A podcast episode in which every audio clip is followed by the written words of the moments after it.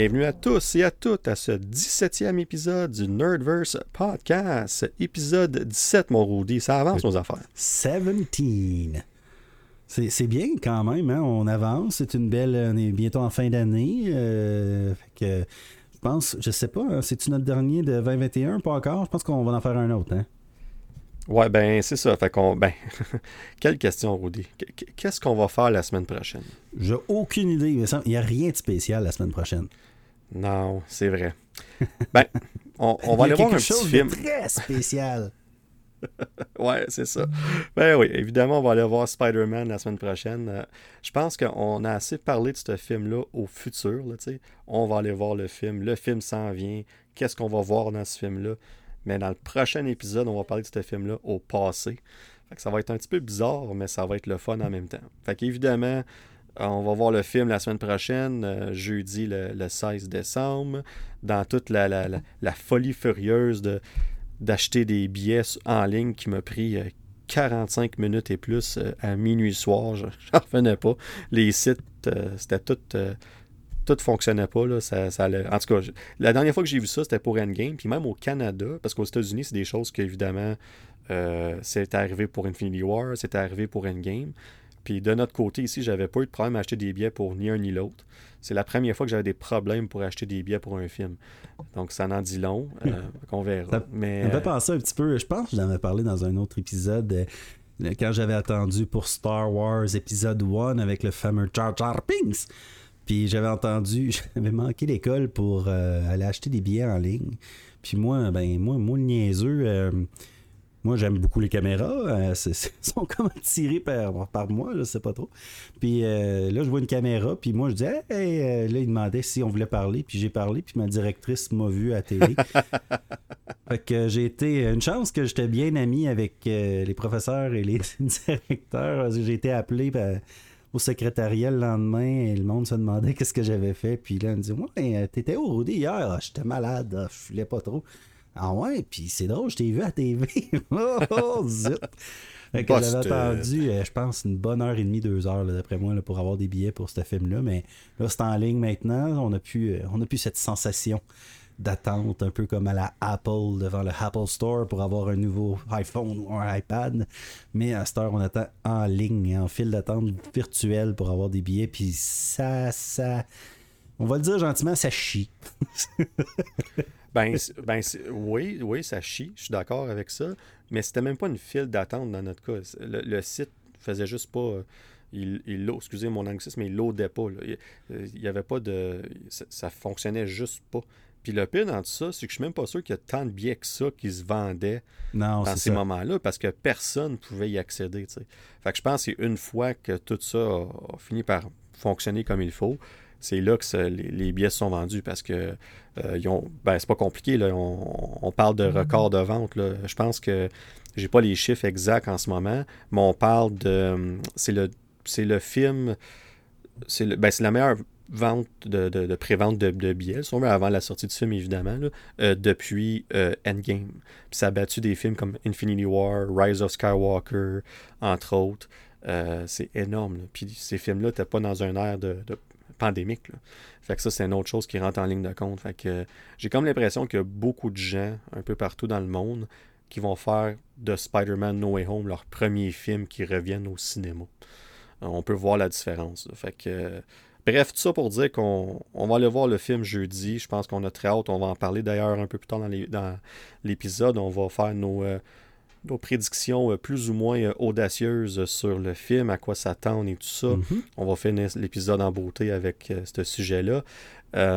puis évidemment, ben, ce qu'ils disaient en Chine, hein, quand que le site fonctionnait pas, ça chang. non, mais. au lieu de ça chie, ça chang, chie. oh, oh, boy. tu faisais une couple d'épisodes, tu n'avais pas lancé non, hein, c'est ça, de tes superbes jokes un beau petit jeu de mots plates, là. euh, ça me trop facile. Ah, Mais, ok, je te laisse continuer, excuse-moi. non, non, c'est correct, ça, valait la peine d'être coupé pour ça. Mais non, je faisais juste dire tout simplement qu'on parlait d'un euh, l'épisode pour le reste de l'année. Évidemment, on va parler de Spider-Man No Way Home euh, juste avant Noël. Fait qu'il il va y avoir un, épisode qu'on va enregistrer quelques jours avant Noël pour parler évidemment du film. puis ensuite, dans la nouvelle année, on va faire un épisode en début janvier qui va couvrir la série Hawkeye, qui d'ailleurs, on va pas dire de spoiler ce soir, on n'en parlera pas, mais qui est excellente. La série excellente. excellente. Excellente! Ah ouais, c'est super. Ben, honnêtement, c'est je m'attendais à quelque chose d'excellent. J'avais des grosses attentes. Puis c'est pas tout à fait ce que je m'attendais, mais je trouve ça tout autant excellent pour d'autres raisons que je m'attendais pas. Ah, moi, j'ai pas faire de spoiler, mais les dragons. Ah! Les dragons. Ah! les dragons. Un petit inside, là, c'est juste. Les gens vont dire a des dragons, des dragons dans oh, Il y a des dragons. Waouh! Regardez comme il faut. Une petite mention de euh, dragon, c'est intéressant, mais on en parlera plus tard. Ben, exactement. Fait qu'on va parler de ça en début janvier, évidemment. Euh, puis, euh, ben, croyez-le ou non, Rudy, mais après ça, on va encercler la date du 18 janvier sur notre calendrier parce que ça va faire, ça va être notre premier anniversaire. Le oh, ben, premier anniversaire du Nerdverse. Ben, je ben, moi, pas. je te le dis, j'avais ah, mis ben, la je te crée pas. Ben, t'es supposé dire, je te le dis. Tu sais, genre, c'est ça exactement. Oh, Lynn, tu connais pas tes classiques de l'humour? Ah, ben, je connais, juste skippé direct au je te jure. Ben oui. Ah, c'est pas une tu m'as tout coupé. le punch, tu sais, t'es supposé être mon straight man. ouais. Ben, moi, je suis là pour Alors, gâcher tes okay. C'est ça qui arrive. Ben, je te crée pas. ah, je te dis. en tout cas, super. Oh, ben, je. En tout cas, ça. Oui. Tout ça pour dire que le, 18 janvier, ça va être notre le premier anniversaire du Nerdverse podcast. Ça va, être, ça va tomber avec notre 20e épisode en plus. Donc, ça va être un, double milestone, si on veut. Euh, donc, on va faire le quoi de spécial là? On, va. Un coffret cadeau. idées déjà, mais. ben, il y a, des choses qu'on va faire. ouais, c'est ça, exactement. On va sortir du Ultra 4K, HD 4K, là, puis toute la kit. Mais euh, une des choses qu'on va faire, en tout cas, de cet épisode-là, c'est qu'on va mettre à jour notre euh, Nerdverse Classement. Qu'on n'a pas fait depuis l'été passé. Exactement. Fait qu'on va mettre ça à jour euh, lors de l'épisode 20, en ce 18 janvier 2022. après qu'on ait vu ces plusieurs films et séries qu'on a vus dans les derniers mois. Bref, c'est ce qui nous attend dans les prochains épisodes.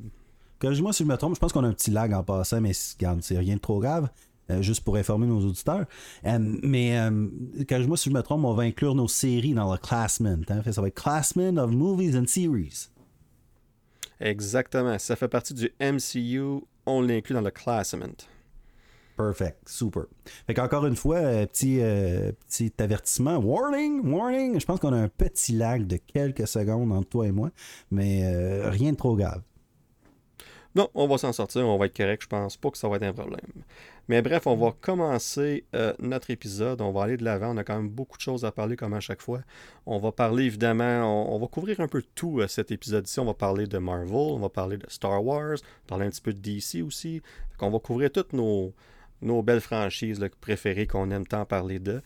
Fait qu'on va commencer avec quelques nouvelles parce qu'on se fait une couple d'épisodes qu'on n'a pas pu faire beaucoup de nouvelles. Fait qu'on en a quelques-unes évidemment à parler. Puis après ça, on, va se l'avant, mais euh, la prochaine nouvelle, c'est plutôt euh, deux pas en arrière. à toi, Danick. ouais, exactement. Deux pas en arrière parce qu'on parle ici de de Black Panther Wakanda Forever. Donc, le, tournage euh, a été suspendu euh, quelques semaines passées. Puis, on parle pas juste de quelques semaines, on parle pour quelques mois. Donc, on, pense recommencer le tournage en vraiment début de l'année 2022, donc peut-être janvier, même février. En gros, ce qui est arrivé, c'est que l'actrice euh, qui joue Shuri, donc Letitia Wright, s'est blessée au mois d'août. ça fait un certain temps de ça déjà. Euh, puis sa convalescence prend un petit peu plus de temps que prévu de ce qu'on a entendu.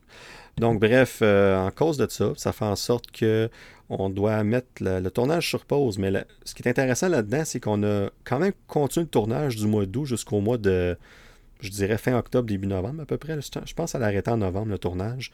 Euh, on a littéralement tout tourné les scènes du film qui incluaient pas le personnage de Shuri. ce qui est un peu pas dire inhabituel. On va faire ça aussi des fois pour certains acteurs, actrices qui sont plus ou moins présents dans le film. On va faire toutes leurs scènes d'un coup, puis tout ça. Ici, on voit un peu l'inverse. On a fait toutes les scènes où ce qui n'était pas là, mais là, on doit l'attendre pour ce qui est du reste. donc, on verra comment ça va aller. Euh, mais bref, euh, c'est ça. En plus, ben, avec, euh, avec Letitia Wright aussi, il y a aussi le. On avait parlé au Dr. Rudy hors, hors onde un petit peu. Il y a un autre problème qui, le fait qu'elle n'est pas, pas vaccinée contre le, le COVID. C'est pas une question. J'allais faire mon National Enquirer, dire est-ce qu'elle est vraiment blessée? Is she really ben, hurt?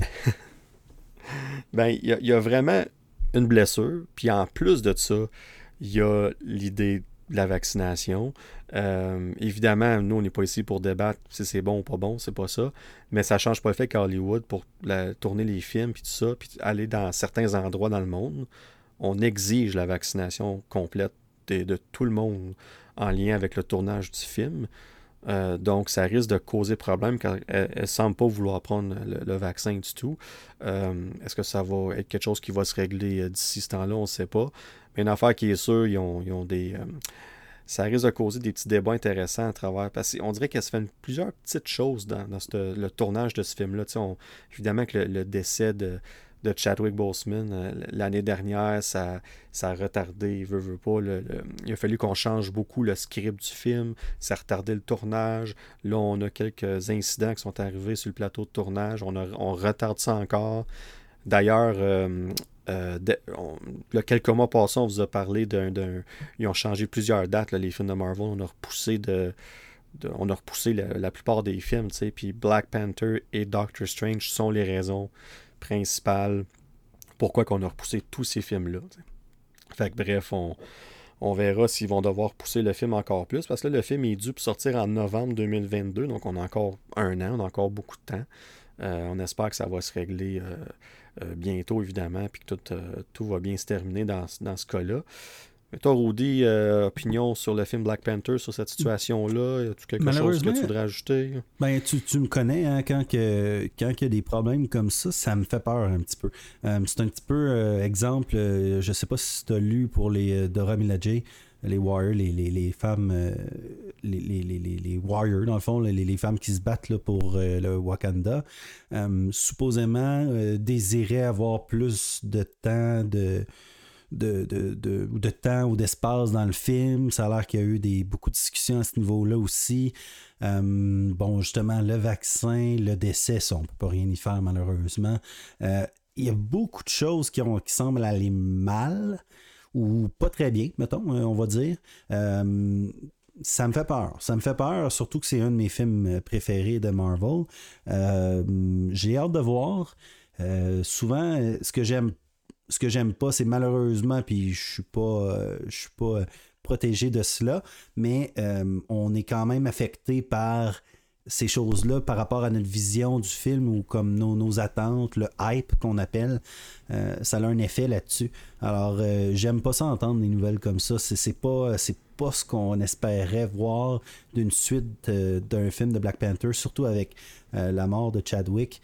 On, aurait apprécié que ça soit plus magique, comment que ça s'en vient, comment ça s'en vient, mais on dirait que c'est seulement des, des, des, des malchances une après l'autre bon, j'ai encore grands espoirs. Pour moi, c'est c'est vraiment pas dans la même lignée qu'un Black Widow, parce que Black Widow, euh, c'était plus à cause de la COVID, du placement, de, des dates, on a trop attendu, etc. J'ai pas trop peur au niveau de la qualité du film, mais peut-être la réception, peut-être le marketing, comment est-ce que les chiffres vont être aussi importants.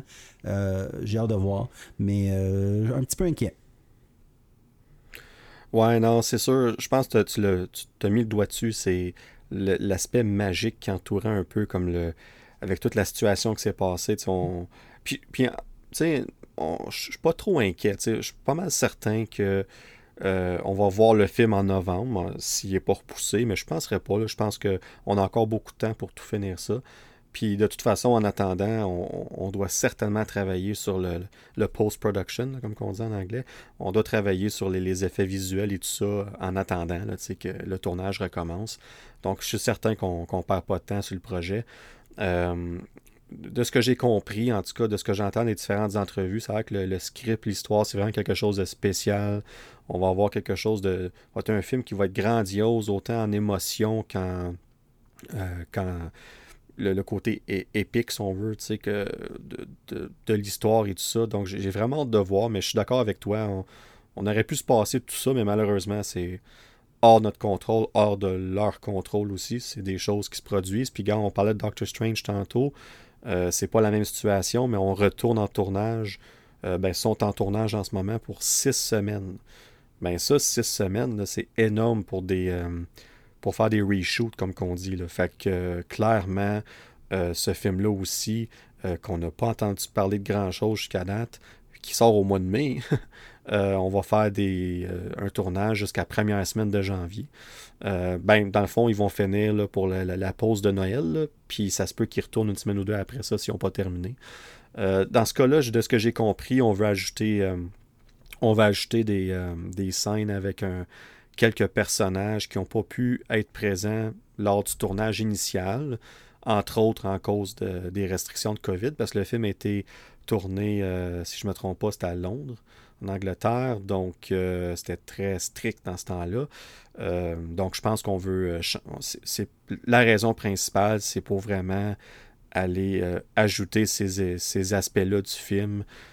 puis on ne dit pas c'est quel personnage, mais clairement, il y a une importance dans l'histoire. Puis je pense qu'on pensait peut-être le sortir du script, mais là, je pense qu'on a changé d'idée. Puis on a retourné faire plusieurs semaines de tournage, entre autres pour ça. Bref, j'ai hâte de voir ce que ça va donner. mais c'est des choses qui arrivent. Hein. On, hors notre contrôle. Puis au bout de la ligne, si, si le, le, film, la série, peu importe. It is what it is. Exactement ça. Euh, donc, on saute à la deuxième nouvelle. Encore une fois, une nouvelle plus ou moins euh, le fun, si on veut. Euh, moi, plutôt, Rudy, on a parlé plusieurs épisodes passés d'un de nos projets qu'on avait out. C'était Rogue Squadron, le prochain film, dans le fond, de Star Wars qui était prévu pour décembre 2023. Malheureusement, le film ne sortira pas en décembre 2023, a été repoussé indéfiniment. Au début, on pensait que Patty, euh, Jenkins, excusez-moi, la réalisatrice du film, euh, on, a su qu'il y avait des différents de. Euh, elle et le studio ne s'entendaient pas sur certaines idées par rapport au film. Donc, ça avait été sous-entendu qu'elle ne serait plus attachée au projet. Finalement, ce n'est pas le cas. Elle serait bel et bien toujours la réalisatrice du film. Mais on repousse la, date de sortie pour retravailler l'histoire, entre autres. puis divergence artistique.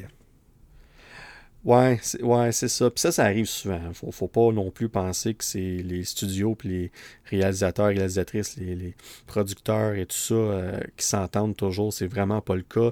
On a vu ce que ça a fait pour des films comme Justice League, entre autres. Euh, puis même, je dirais, euh, Age of Ultron, le deuxième Avengers, euh, il y a eu beaucoup de, de divergences d'opinion dans ce film-là. on peut voir, dans ça se ressent dans l'histoire qui est un petit peu rock and roll par moment, que ça va de tout bord, tout côté. C'est comme si on voulait implanter des idées, implémenter des idées que le réalisateur voulait pas et vice-versa. Fait que ça se voit souvent. Mais bref, ici, euh, la bonne nouvelle, c'est que le film n'est pas annulé. On devrait le voir. La question, c'est quand? La seule chose qu'on sait, c'est que Patty Jenkins euh, était supposée aussi travailler sur le film de Cléopâtre. Euh, elle s'est désistée du projet. Elle va plus faire partie de ce projet-là. puis elle va focuser vraiment son attention sur le troisième Wonder Woman. puis le tournage devrait commencer en 2023. Puis la raison, c'est parce que Gal Gadot a un horaire ultra chargé d'ici ce temps-là. Donc, euh, Rogue Squadron, mon Rudy, ça serait peut-être pas avant décembre 2024 ou même 2025. Ah, ça, ça honnêtement, ça me ça m'attriste énormément parce que justement, on en a parlé quelques reprises, puis euh, c'est, un de mes euh, livres, jeux, peu importe, j'adore j'adore cette, cette série-là, j'adore les X-Wing. je pense que je voudrais être un pilote d'X-Wing si je pouvais. Euh, j'adore Wedge, j'adore Biggs, euh, Wes. Euh, en tout cas, peu importe, toutes les. tous les, pilotes qui, ont été dans, les, X-Wing, ça m'a toujours passionné.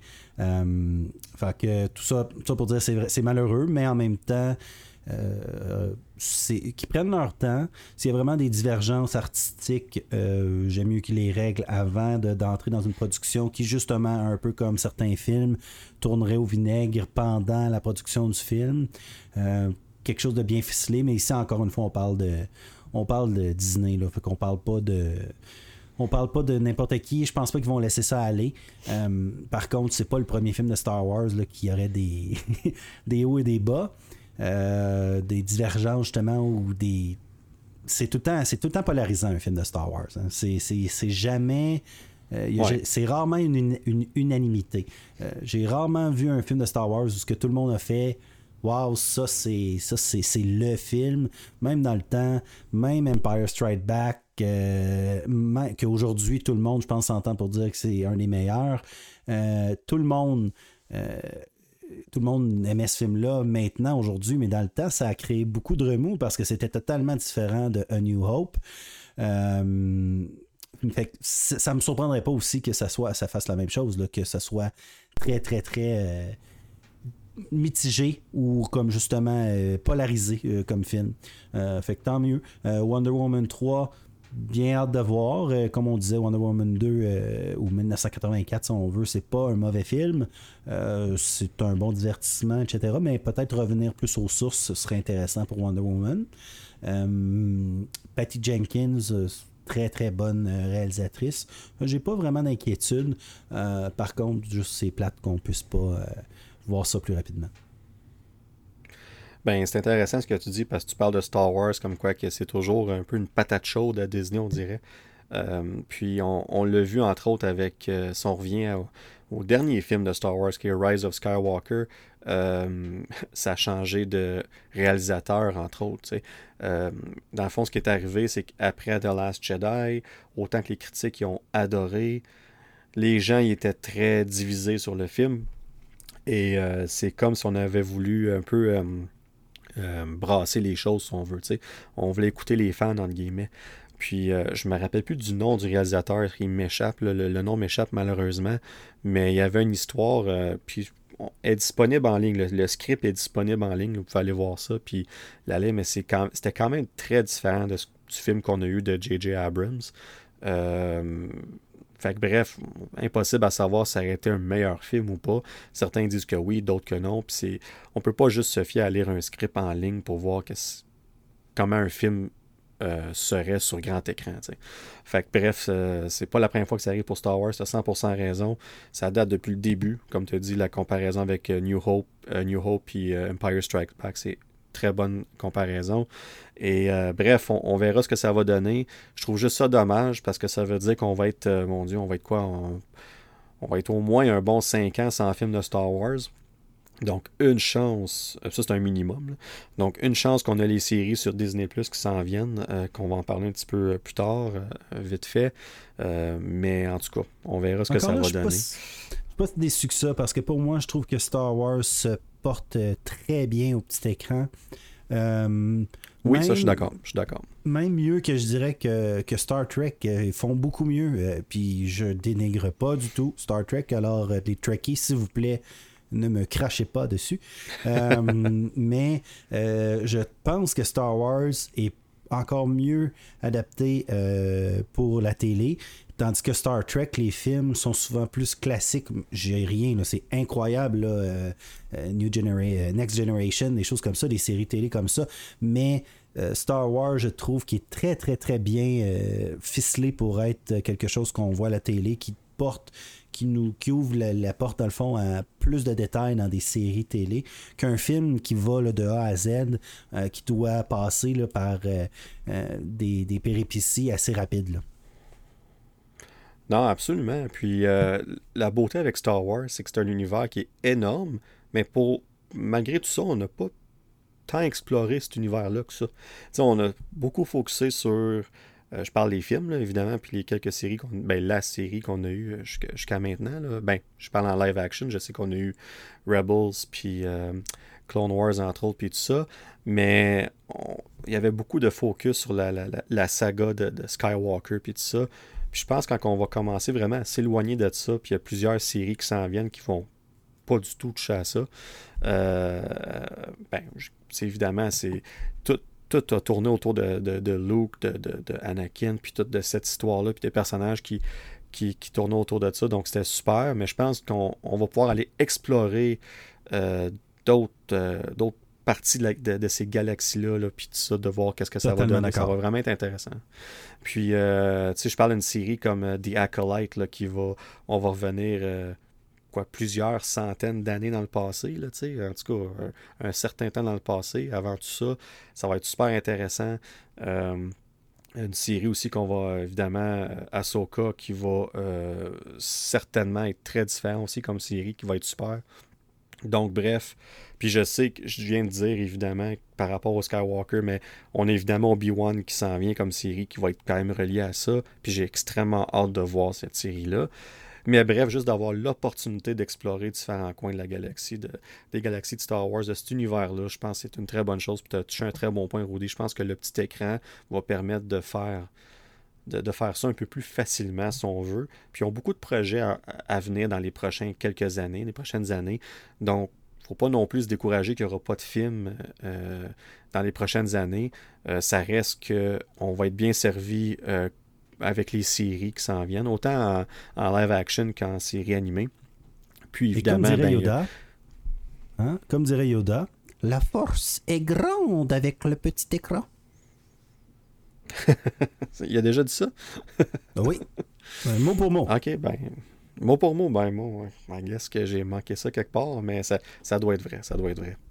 Ça doit être dit quelque part, certain. Mais là, on va euh, sur ces belles paroles de Yoda. On peut pas euh, finir ça de meilleure façon.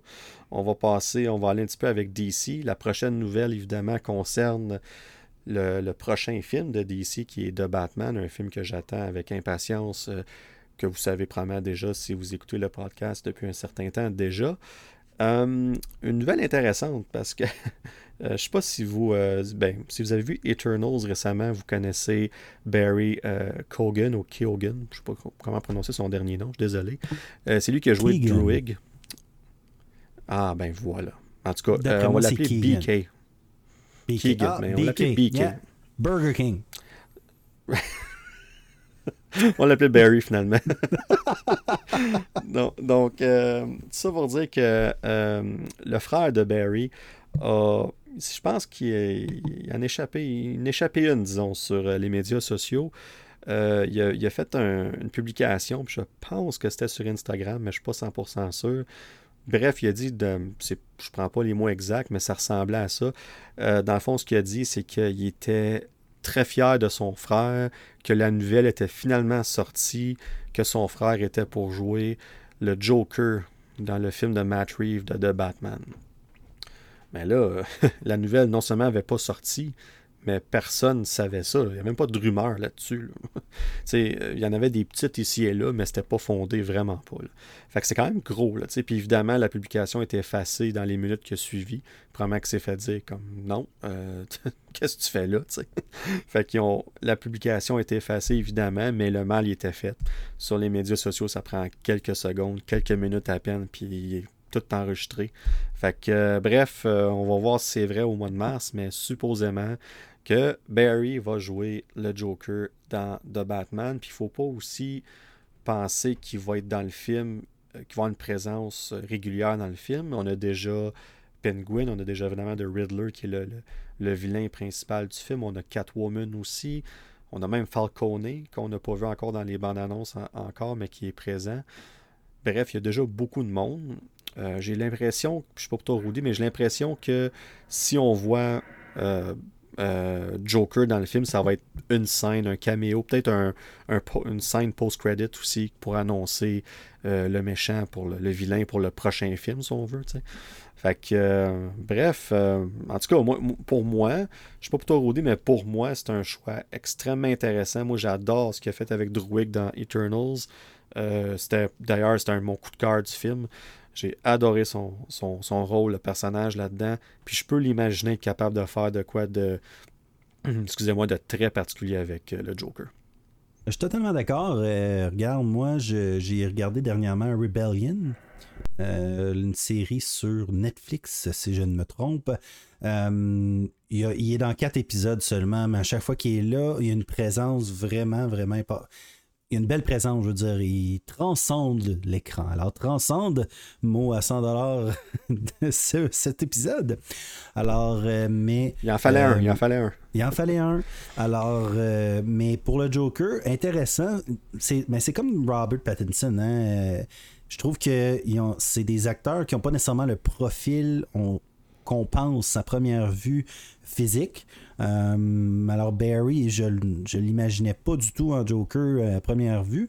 Euh, si c'est le cas, euh, son talent d'acteur va sûrement ressortir énormément. Ça, j'en doute pas. Il y, a vraiment, il a vraiment un beau charisme quand même, même s'il a un visage quand même euh, spécial. On dirait c'est pas le c'est pas le playboy euh, d'Hollywood euh, typique vraiment, mais il y, a une attitude qui vient avec, on dirait son look, je sais pas, qui d'après moi va se scier bien à Joker.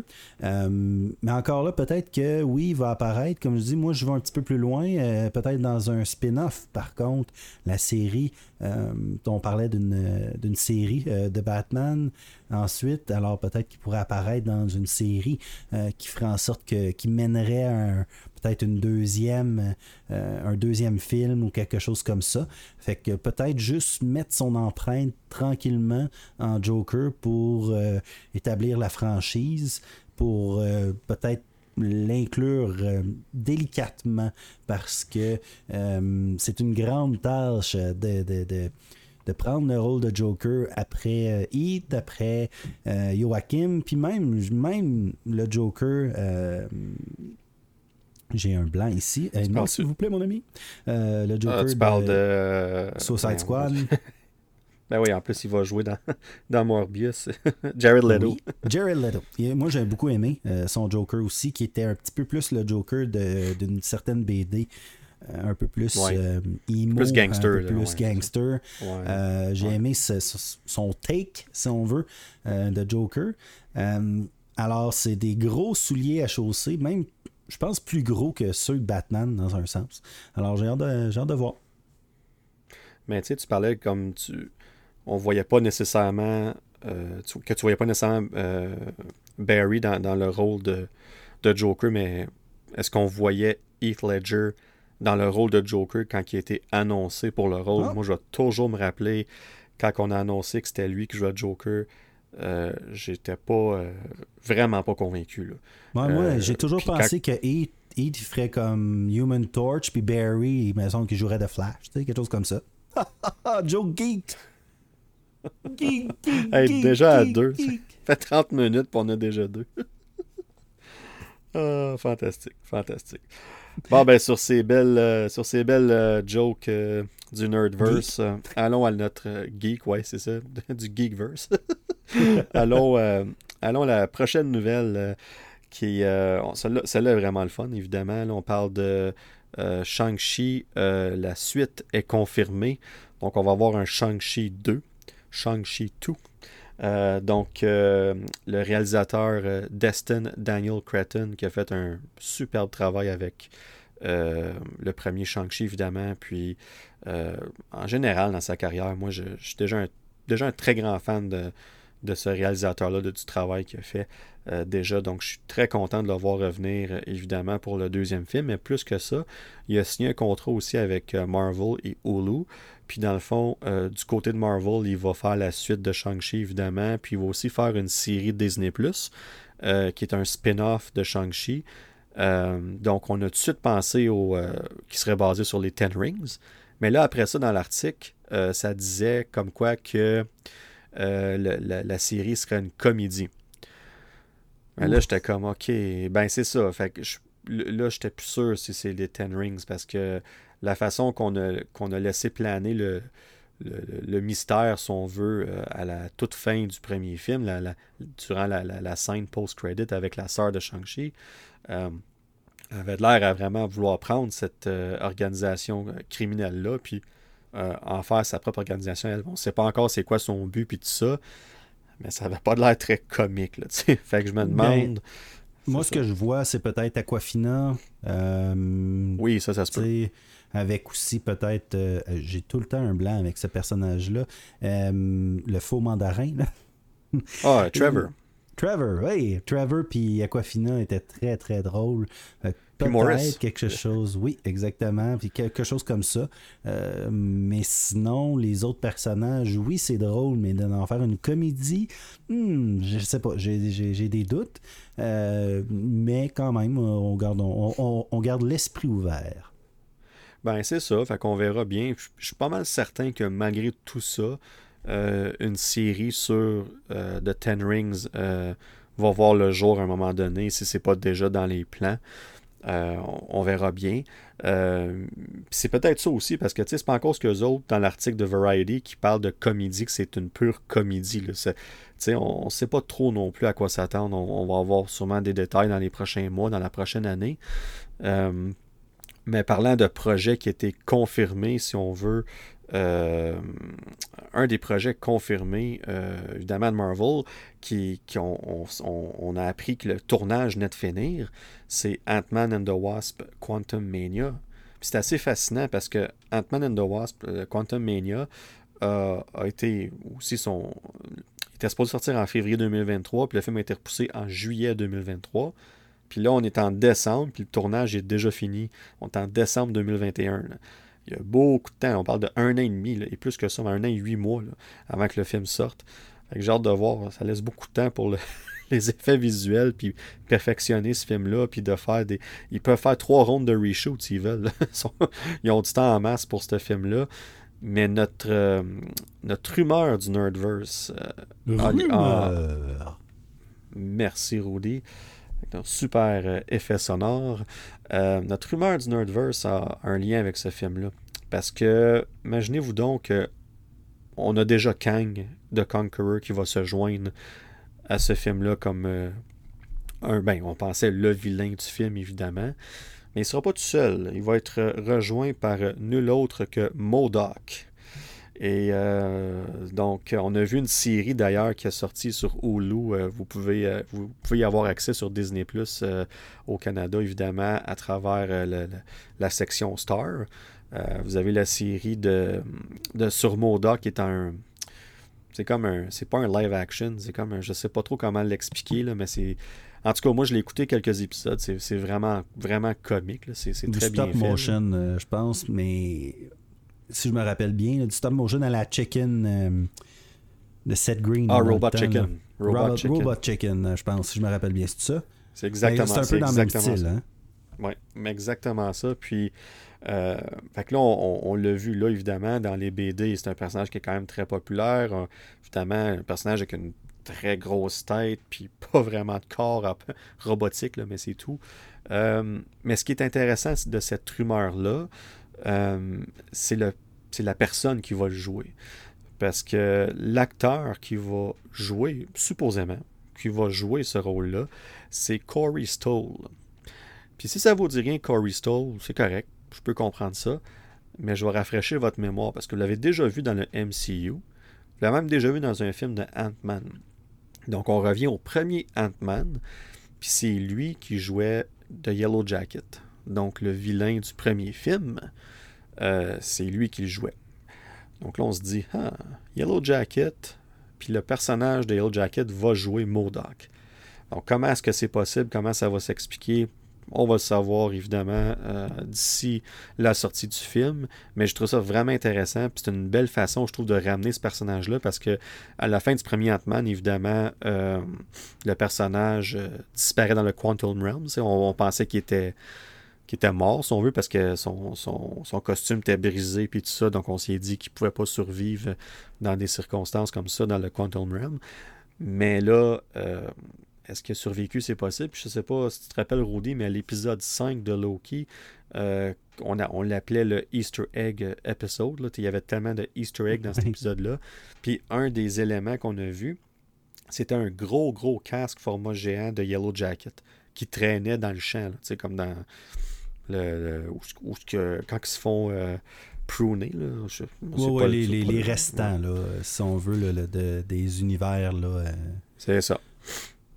Exactement. Fait que euh, on a vu un, casque géant de Yellow Jacket, puis on se disait, bon, ben, c'est un, c'est un petit Easter egg, puis tout ça. Mais là, non seulement il y a un lien avec Quantum Mania, mais le, le méchant de Loki, qui était He Who Remains, qui est en vérité Kang, va être aussi dans Quantum Mania.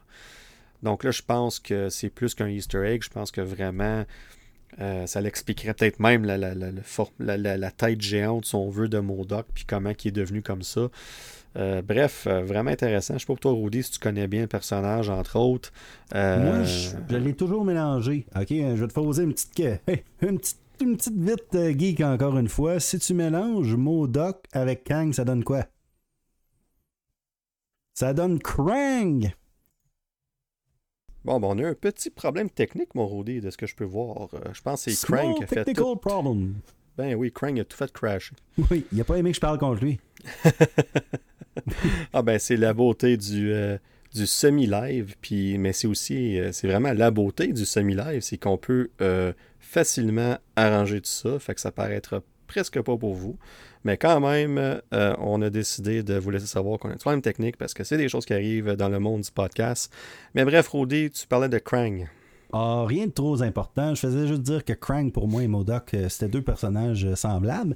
Puis Modoc, dans le fond, je trouve que pour Quantum Mania, c'est peut-être le meilleur film pour l'apporter parce que c'est assez étant donné quand ils vont dans, dans le Quantum Mania, justement, et tout, il y a beaucoup de distorsions, beaucoup de changements, etc. Là, on voit des fois s'allonger, etc. Fait que je pense que le personnage peut vraiment exister dans un univers comme ça. Plus peut-être que la Terre ou quoi que ce soit. Là, je le verrais mal, euh, Modoc arriver euh, sur la planète Terre. Là, euh, ça serait pas réaliste. Puis il, est assez. Il me fait penser un peu à. Hum, on parlait de Starro pour Suicide Squad.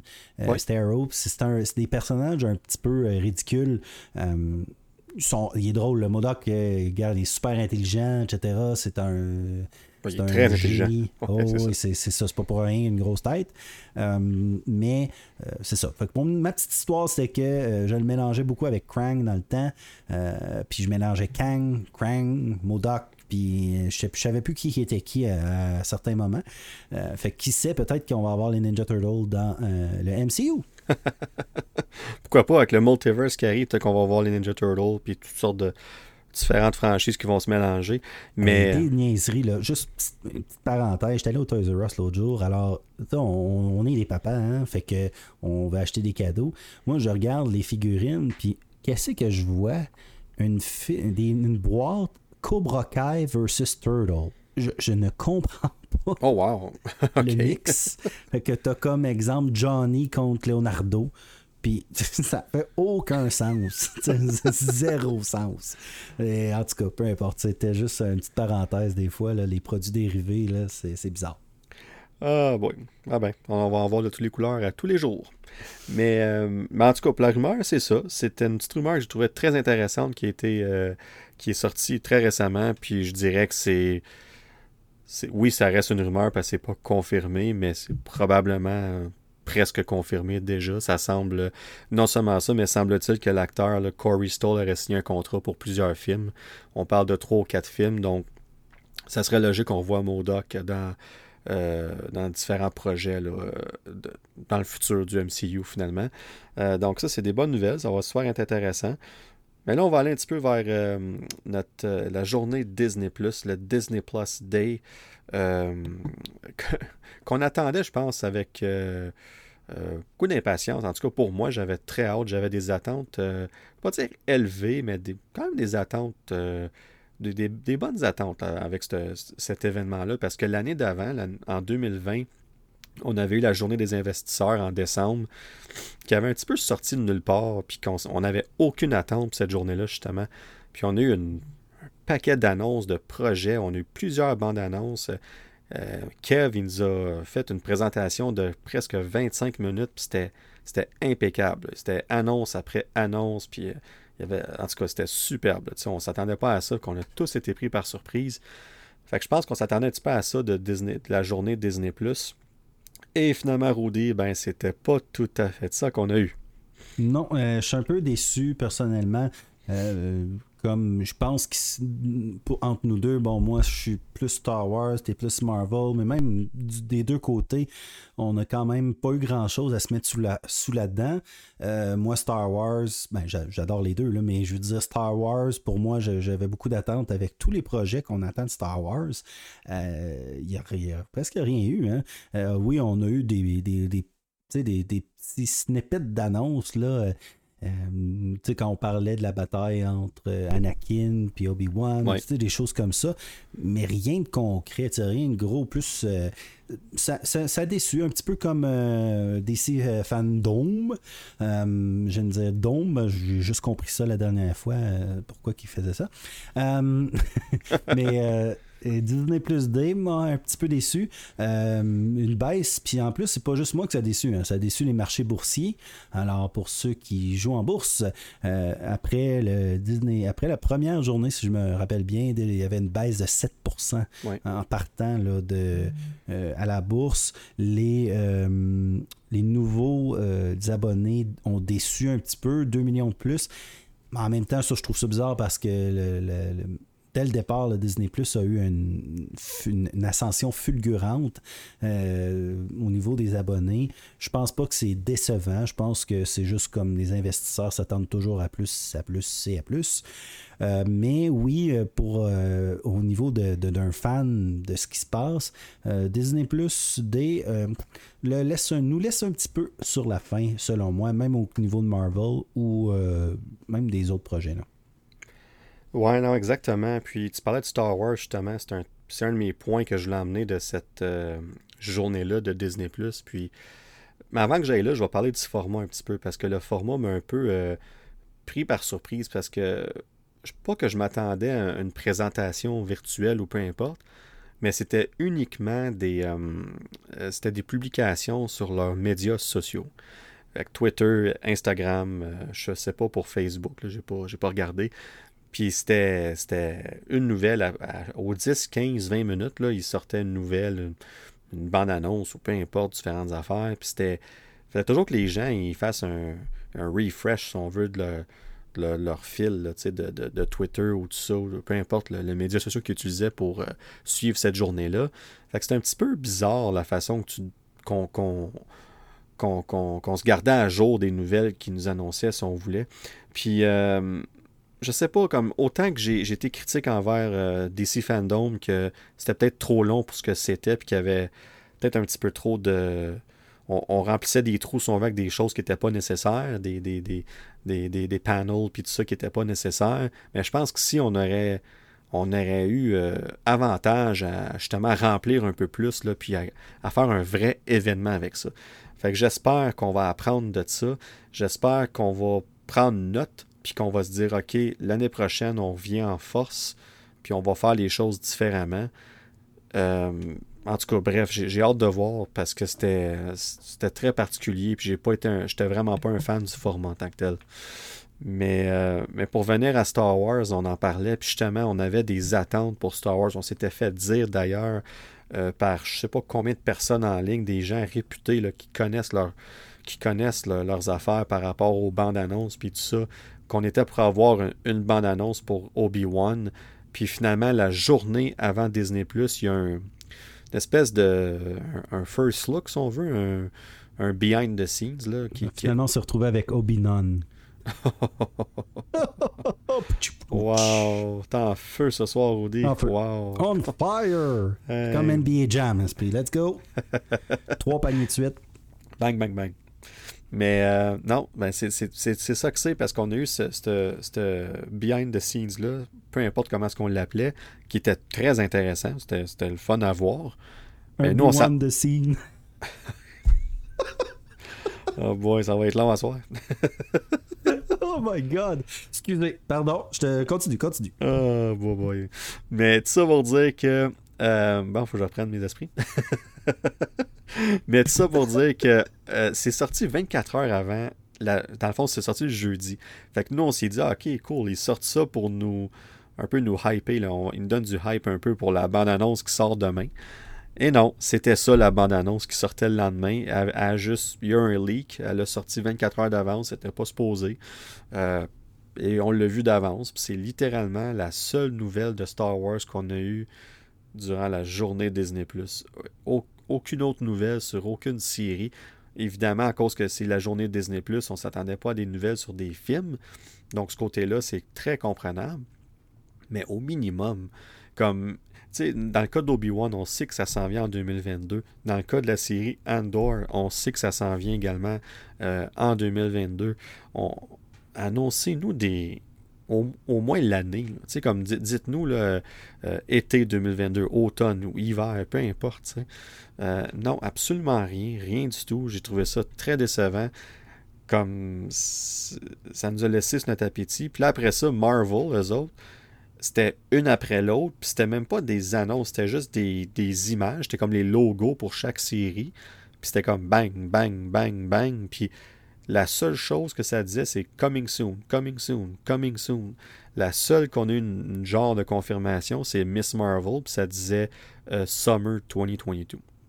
Donc ça va être euh, été 2022. D'ailleurs, c'était supposé être la première série. Euh, c'était même supposé être en, là, en fin 2021, puis ça a été repoussé à l'été 2022.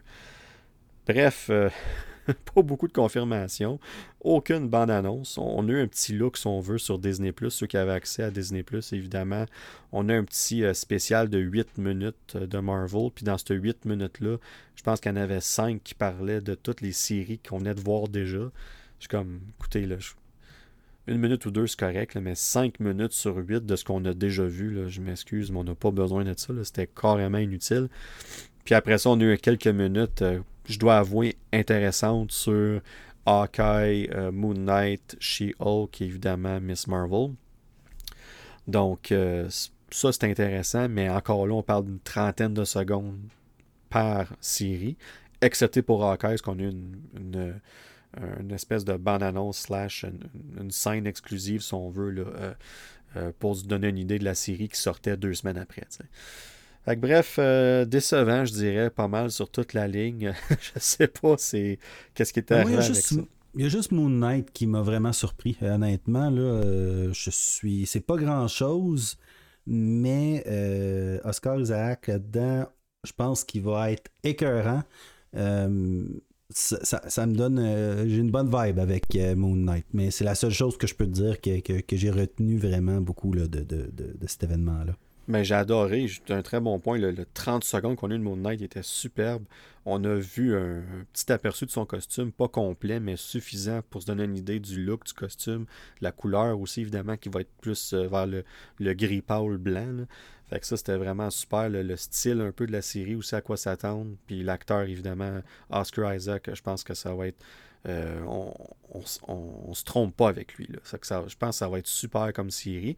Puis pendant le Moon Knight, ben, quand ça a été annoncé en 2019, ce qu'on pouvait comprendre, c'est que, Miss Marvel était le, premier dans les plans. Évidemment, après les séries originales qu'on a eues déjà, après Hawkeye, on aurait eu Miss Marvel. Après ça, She-Hulk et après ça, Moon Knight. Mais là, les choses ont, changé. Euh, tout porte à croire que Moon Knight va être notre première série de 2022. Euh, She-Hulk la deuxième et probablement Miss Marvel la troisième. Et on finirait l'année avec euh, Secret Invasion. Et peut-être une saison 2 de What If dans tout ça. Je, je ne sais pas trop à quoi m'attendre de ce côté-là, parce qu'ils n'ont rien confirmé durant la journée Disney. Euh, mais l'ordre semble s'être dessiné au moins de ce côté-là. Euh, donc, moi, moi, pour vrai, je suis content de ce côté-là parce que euh, je suis beaucoup plus intéressé à Moon Knight que Miss Marvel. Puis j'ai rien contre Miss Marvel. C'est certain, quand la série va sortir, je vais, je vais l'écouter. J'ai hâte de voir ça. Puis je vais probablement être agréablement surpris. Mais la réalité, c'est que je connais un peu moins le personnage. Euh, mais bref, j'ai quand même très hâte. Mais Moon Knight, c'est un de mes projets que j'attendais le plus du début. Quand il l'a annoncé en 2019, j'étais vraiment excité l'idée qu'il fasse finalement un projet de Moon Knight. Et de voir les premières images, ça m'a vraiment, euh, je ne pas dire rassuré, mais j'aime le style qu'on qu'on s'enligne vers euh, dans cette série-là. Puis évidemment, ben, Ethan Hawke, qui va jouer le, méchant dans le film. on ne sait pas qui, mais il y a des rumeurs qui disent qu'il pourrait jouer possiblement Dracula. Donc, on, verra, bien. ça serait intéressant. Parce que Dracula, évidemment, un, un, historique assez intéressant avec Moon Knight dans les BD, puis avec un certain Blade aussi. Euh, donc, on, verra. Et Blade est aussi. Euh, il y a une rumeur comme quoi que Blade serait dans Moon Knight d'une façon ou d'une autre. Donc, on, verra si c'est juste une scène post-credit ou juste une apparition, un caméo, peu importe. Mais bref, tu as raison, Rudy. Je pense que Moon Knight, c'était le highlight de, cette, euh, de ces annonces-là. On a quand même eu des annonces intéressantes si on parle juste des titres, évidemment. Mais dans le dernier épisode, Rudy t'a parlé de X-Men 97. Euh, même si c'est en, c'est en, animation, évidemment, mais le fait que ça va être une suite directe au, à la série télévisée des années 90, puis on ramène les acteurs, puis je me mm-hmm. demande si on va garder le style d'animation, on va sûrement le mettre à, jour un petit peu. Mais, ça va être quand même le même style. Je pense que ça va aller chercher euh, une base de, de fans qui ont aimé ça quand ils étaient jeunes, en plus d'une nouvelle, euh, d'une nouvelle génération de fans. Euh, si je prends juste ma conjointe, ses héros préférés, c'était justement les X-Men de cette époque-là. Alors, je suis sûr qu'elle va, va trouver ça quand même comique de, revoir ça, une suite à ces, à ces dessins animés-là. Puis, mettons des gens comme, euh, bon, sans magie, là, comme, euh, je sais pas, Canton, Leto, hein, euh, ou quelque chose comme ça. Alors, attention, il, va être il, va être avec nous pour le prochain épisode. oui, il va pouvoir se défendre finalement. On va enterrer le marteau de Thor.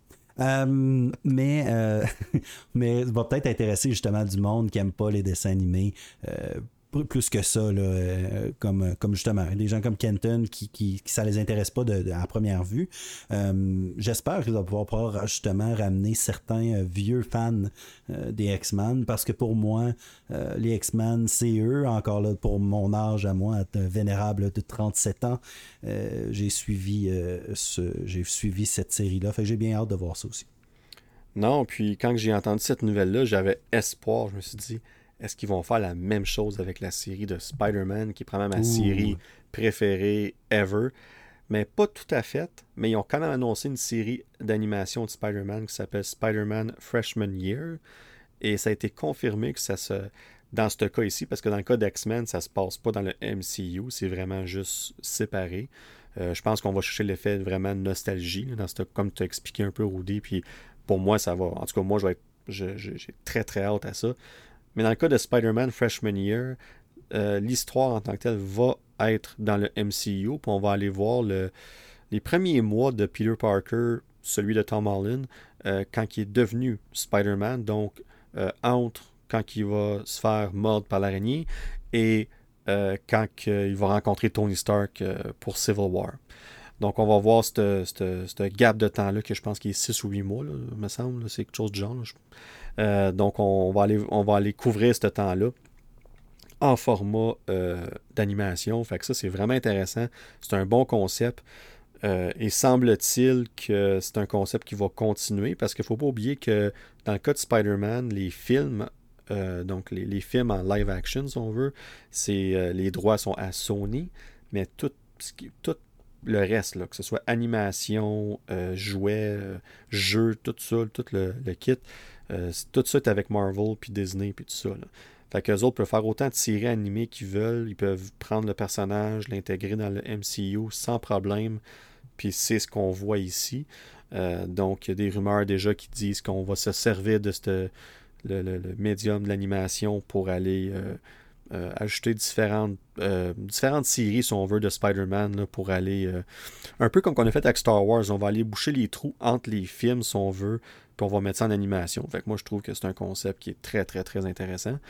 Euh, donc, je dirais, ça, c'était deux nouvelles qui sont ressorties du lot euh, aussi, évidemment, euh, à la journée Disney+. Puis l'autre nouvelle, que les deux autres nouvelles qui, qui sont un peu, c'est qu'ils ont annoncé deux nouvelles séries pour Marvel Studios. Je dis que ça nous a ça nous a pas vraiment surpris parce qu'on savait déjà que ces séries-là s'en venaient. Ils avaient été annoncées il y a un certain temps euh, non officiellement, si on veut, par les différents euh, différents médias, tout ça. Mais on parle ici d'une série sur Echo, qu'on voit en ce moment même dans la série Hawkeye, qu'on apprend à connaître dans cette série-là, puis d'ailleurs que, que le superbe personnage, l'actrice qui la joue, d'ailleurs c'est son premier rôle. Elle n'a jamais, jamais fait de film, de série, de théâtre c'était son premier rôle euh, tout court, à son actif. C'était assez exceptionnel de voir ça. Euh, donc, on, va voir. puis là, elle va, être, euh, elle, va avoir sa propre série. Fait que ça, c'est assez, assez, super aussi. Évidemment, la deuxième série, c'est Agatha House of Harkness. Qui va être un spin-off de la série WandaVision, évidemment, sur le personnage de Agatha Harkness je trouve ça intéressant. pour vrai, la seule chose que je, parlais avec euh, certains amis là, hors honte de tout ça, entre autres, c'est qu'il y a tellement de projets, il y a tellement de personnages que, que j'aurais aimé voir, que j'ai hâte de voir. Puis là, ben, j'ai rien contre Agatha Harkness, mais j'ai comme l'impression qu'on fait cette série-là en cause du succès de WandaVision et de ce personnage-là. Et on capitalise sur cette popularité-là. Honnêtement, en tant que business, ils font la bonne chose. C'est une bonne chose à faire. Mais j'espère juste pas que ça repousse des projets qui étaient déjà en, préparation. C'est important, là. Ouais, c'est exactement. Comme je, regarde euh, un des. D'ailleurs, euh, un des projets qui n'a pas été. qu'on n'a pas parlé de lors de la journée Disney, c'est Armor Wars. Euh, qui va être avec War Machine, entre autres, qui avait de l'air super intéressant. On est, la série a été annoncée en décembre 2020, donc l'année passée on n'a même pas entendu parler dans, les annonces qu'ils ont faites. Donc, est-ce que ça a été repoussé pour faire de la place à un, show comme Agatha? Je sais pas. Peut-être pas. Peut-être que ça n'a pas été parlé d'eux, puis ça va quand même sortir à temps. Mais bref, euh, je regarde tout ça, là, puis euh, à 4-5 séries par année, on est rendu en 2024. Début 2024, donc euh, on est plein. fait qu'on on, sait à quoi s'attendre sur Disney Plus pour Marvel pour les prochains quasiment deux ans et demi. Euh, fait tout cas, bref, euh, c'était pas mal ça qui couvre les, les annonces de, de Disney. Puis si je peux ajouter un petit détail aussi à propos de She-Hulk, euh, ça n'a pas été parlé de lors de cette journée-là, mais ça a été confirmé tout récemment parce que c'est une, question qu'on se posait. Hein, parce est-ce qu'elle va être totalement CGI comme Hulk? Est-ce qu'ils vont faire un mélange? Parce que c'est pas tout à fait la même chose que Hulk dans les comics. Il y a certaines versions qui est que oui, est beaucoup plus grande, puis tout ça, costaud. D'autres versions qui est. Euh, plus slim. Ouais, c'est ça. Fait qu'on savait pas trop dans quelle direction que s'en allait. Euh, mais euh, l'actrice elle-même a confirmé que non, c'est 100% CGI quand elle est en She-Hulk. Donc, elle est dans un suit motion capture, mocap, tout le long de la série, évidemment, quand elle n'est pas. quand elle est en, forme, forme de She-Hulk. Donc, ça a été confirmé. Donc, ça va être euh, intéressant. Puis c'est intéressant aussi de voir qu'ils prennent la, peine de mettre ce budget-là parce que c'est pas donné. On s'est toujours dit que quand on a vu euh, Bruce Banner dans, dans Shang-Chi, dans la scène euh, mid-credit, il n'était plus en, Smart Hulk, il était en, format humain. On s'est demandé, c'est-tu à cause que il s'en vient dans la série She-Hulk, puis question de budget, on voulait l'avoir en, en forme humaine. Mais on l'a vu dans le 15 secondes qu'on nous a donné sur Disney ⁇ on voit euh, Professor Hulk qui est avec euh, Jennifer Waters. Donc, on le voit en Professor Hulk en CGI, puis on va voir elle en CGI. Bref, c'est intéressant. Au moins, ça nous montre qu'ils vont mettre le, paquet dans cette série-là. Et il n'a plus mal au bras. Ben, je sais pas. En tout cas, je sais pas pour euh, She-Hulk, mais dans, il y avait encore son, son, je ne vais pas dire son plâtre, mais il y avait encore son, son, sling qu'on appelle en anglais. Désolé, je cherche le mot en français. Mais il y avait encore son bras qui était. Ah il avait ah, pas je, pensais, je pensais que je l'avais vu sans. Euh, non, non, non. il me semble. Non, non, tu vois, son bras il est encore blessé. Là. tu vois qu'il y avait encore euh, quelque chose avec son bras dans Shang-Chi, mais j'ai pas vu j'ai pas remarqué. mais dans, l'image, je parle parce qu'on voit dans le, de, celui de She-Hulk. Ah, de She-Hulk, ok. Ah, ça, ça se peut, par exemple. Ça se peut que par ce temps-là, il soit, soit guéri. Ben, tu sais, on va se dire les vraies choses. Euh, à un moment donné, euh, c'est bien beau que les, réalisateurs de Endgame avaient un plan en tête, mais c'est pas, pas eux qui font les plans dans le futur pour d'autres séries. Exact. Puis les autres sont peut-être dit, garde, là, on a besoin de Hulk. c'est ça, on a besoin de Hulk dans, sa pleine forme, puis il va rétablir, puis c'est ça qui est ça. Là, mais bref, euh, très intéressant. Mais je sais pas pour toi, Rudy, si quelque chose d'autre à ajouter, mais moi, je pense que ça fait moi, j'ai un breaking news. Oh, breaking news! Oh. c'est rare qu'on fait ça. Alors, à l'heure qu'il est là en ce moment, alors nous sommes le 9 décembre et il y a quelques minutes, un nouveau jeu de Star Wars vient d'être annoncé au Games Award. Alors, c'est un show de, un peu les Oscars des jeux vidéo. Et pourquoi je trouvais ça intéressant en regardant sur Twitter euh, et en t'écoutant, bien sûr. Euh, j'ai vu que ça a popé dans, dans, mes, dans, mes, notifications. Un jeu basé sur, euh, je sais pas, moi, je pense que tu t'en rappelles, mais euh, on parle du High Republic Era, qui, est l'ère de la Haute République, si on veut, qui est comme un, un gros événement euh, multimédia de toutes sortes de médias mis ensemble qui, qui retracerait l'histoire des de la religion Jedi ou la religion de la force, si on veut, euh, des centaines et des centaines d'années dans le passé, un petit peu hein, même avant là, euh, Knights of the Old Republic et tout. Euh, ça a l'air vraiment intéressant. Pour le moment, c'était juste des, romans. Mais là, Quantic Dreams, qui est une, une, compagnie qui a fait des super bons jeux, très réalistes, un un petit peu très qui s'appelle Detroit Become Human qui est un petit peu controversé, mais des, jeux euh, comme Heavy Rain, Two Souls, c'est des jeux très très réalistes. Euh, vont proposer dans le fond un premier jeu euh, sur les nouvelles, nouvelles générations. De ce que je vois, il n'y a pas vraiment beaucoup de détails sur le gameplay quoi que ce soit, mais sur le High Republic Era, qui m'intéresse énormément. J'aime ça retourner dans le passé. J'ai hâte qu'on aille dans le futur aussi, dans Star Wars, qu'on aille après Luke. Euh, les Skywalker, j'ai hâte qu'on voit dans le futur, mais quand même, le High Republic Era, ça semble être un projet super intéressant. Fait Breaking News, ça vient tout juste de sortir à l'heure où on se parle, mais si vous écoutez ça, exemple, euh, demain matin, euh, le 10, quoi, ça va être encore assez nouveau. Si vous écoutez cet épisode dans six mois, ben là, ça sera plus une nouvelle nouvelle. Alors, Breaking News live, mais live dans votre futur. c'est super ça. Non, puis je pense que c'est ce soir aussi euh, à cet événement-là qu'on va voir la bande-annonce pour le deuxième film de Sonic. Euh, je pense qu'il est peut-être déjà sorti d'ailleurs. Puis euh, C'est un peu ça que j'essaie de suivre, de voir sur Twitter depuis tantôt. je suis un gros fan de ce, de ce show-là, mais je suis encore un plus grand fan de toi, Danick. Ah ben, c'est très gentil. Mais ben, ça tombe bien, on fait le podcast ensemble. C'est une, une, bonne chose. mais bref, on, avant d'aller dans, dans nos prédictions de No Way Home, on va aller à nos questions du Nerdverse. Puis, on, en avait une de prévue lors du dernier épisode euh, en lien avec Eternals. était à notre agenda, puis tout. On l'avait écrit dans nos notes. Et on a passé par-dessus, Rudy. Juste comme ça, on a passé par-dessus, on n'en a jamais parlé. on est comme ça, nous autres, sans cœur. c'est. J'allais dire, on se fout de nous autres. on avait la même idée. on le disait juste pas, euh, moi j'ai osé, mais je l'ai dit, inquiétez-vous pas, on vous aime. On ben vous aime, chacun d'entre vous qui nous écoutez à l'instant. Alors nous sommes dans vos oreilles et dites-vous que nous vous aimons. Aimez-vous comme on vous aime et tout va aller bien. Ben, sur ça, Rudy, je pourrais être plus en accord que ça. Donc, je vais aller avec la question. Donc, euh, Yannick, qui est un fidèle auditeur, euh, qu'on salue d'ailleurs du, podcast, euh, nous avait posé la question, vous l'a déjà, je dirais quasiment un mois et demi passé. Puis on, on s'était dit qu'on était pour attendre à la sortie du film.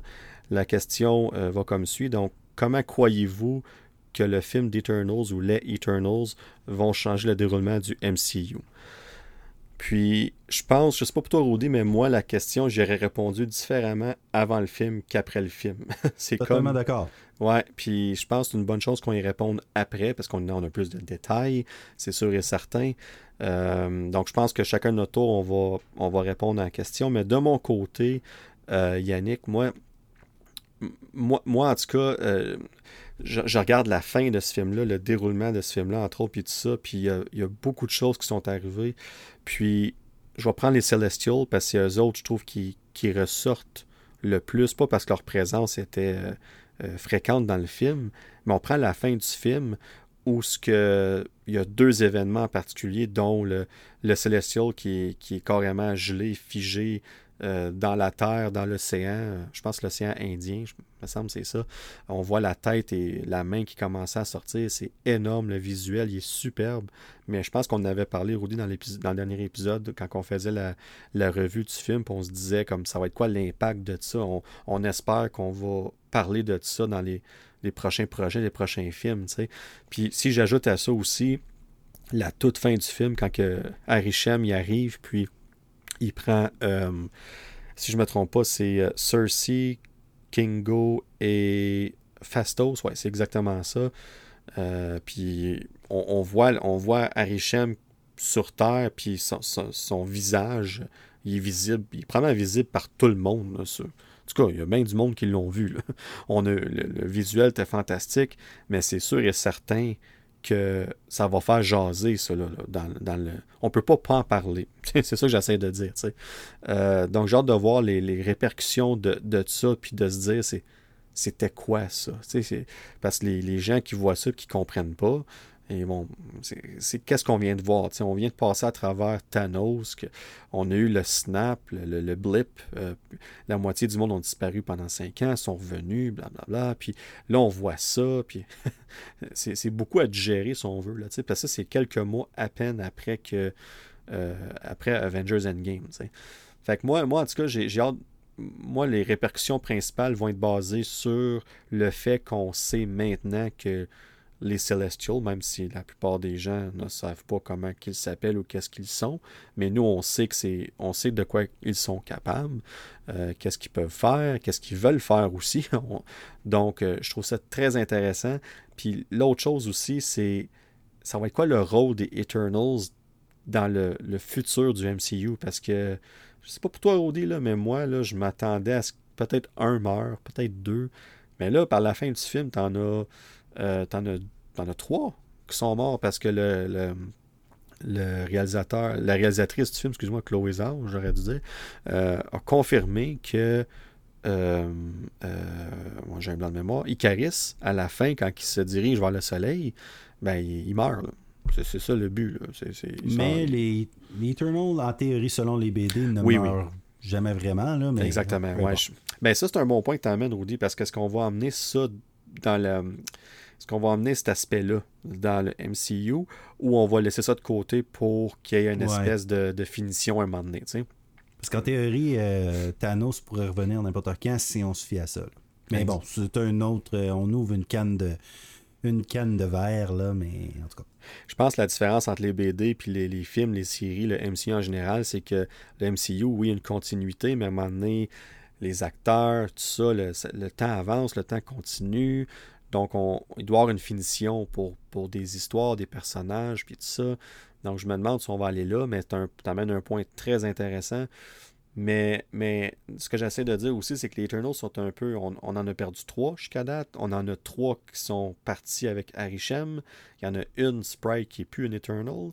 Puis il en reste trois qui sont dans l'espace, dans leur vaisseau, que là, clairement, euh, vont aller à la recherche. Euh, euh, des trois autres qui ont été pris par Arishem. Euh, après qu'il ait vu euh, Eros, ben, on pense qu'ils vont être capables de se rendre à eux, ce qui devrait logiquement, s'il y a une suite au film, ça devrait être l'histoire qu'on va voir dans la suite.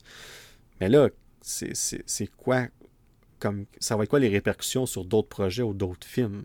Je sais pas toi si tu as une idée en tête, mais moi j'avais des idées avant le film, mais après le film, j'étais un peu plus confus quand ça vient au personnage parce que je sais pas quand on va les revoir. ben, j'allais dire objection, votre honneur, euh, Yannick, j'ai un autre plaidoyer. Euh, j'allais dire, moi, je pense pas que ça va avoir un gros impact pour tout de suite du moins. Euh, je pense que ça, si on a à revoir les Eternals, avec tous les projets qu'il y a déjà sur la table, que ce soit série, film ou quoi que ce soit, j'ai l'impression qu'on va attendre un bon petit bout avant de les revoir. Peut-être dans un autre euh, dans une autre histoire euh, ou un autre Avenger peut-être, un, prochain Avenger, un prochain, une prochaine réunion de plusieurs super-héros. Euh, mais je crois pas qu'on va avoir une grande, grande, grande incidence sur les prochains films. Peut-être qu'on va avoir des mentions simplement, Mais de là, c'est pas le. J'ai adoré Eternals, mais je, trouve qu'il n'y a pas vraiment de, de, grands, de grands impacts euh, à comparer à exemple WandaVision, Loki ou encore Spider-Man qui s'en vient, qui va avoir un impact majeur sur euh, l'univers. Un petit peu comme Shang-Chi, encore un, pas un grand, grand, grand impact sur le MCU en général. Eternals reste son propre film pendant un bon bout de temps. Alors, euh, on va les revoir, c'est certain. C'est oh juste que je crois pas que ça va avoir un impact sur le MCU en tant que tel euh, très drastique. Mais bon, on ne sait jamais avec, euh, avec Marvel parce que pour le moment, ils n'ont pas vraiment eu un, ils ont pas vraiment eu d'interaction avec euh, les humains en tant que tels. Ils ne sont pas connus euh, nécessairement. Je euh, je suis pas certain que Nick Fury est au courant des ou peut-être là, puis qu'ils nous l'ont jamais dit, mais des, des, Eternals, des choses comme ça. Fait qu'au niveau de mettons, d'un humain, euh, si on veut, euh, dans le MCU, d'un passant de tous les jours qui reste à New York ou n'importe où ailleurs.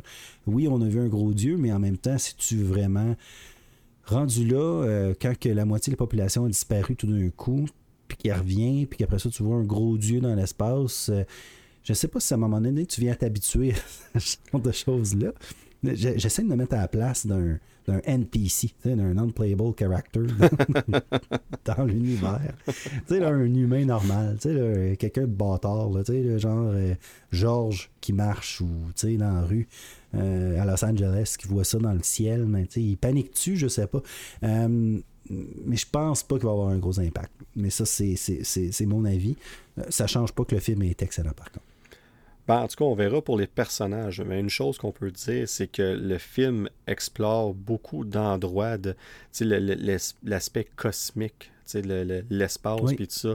On explore beaucoup de choses qu'on n'avait pas explorées encore dans le MCU. Donc ça, je pense que sans parler des personnages, peut-être que les endroits ou les thèmes qu'on, si on veut qu'on qu'on qu'on voyons, qu'on a, qu'on a parlé de, si on veut, qu'on est allé vers dans le film, évidemment.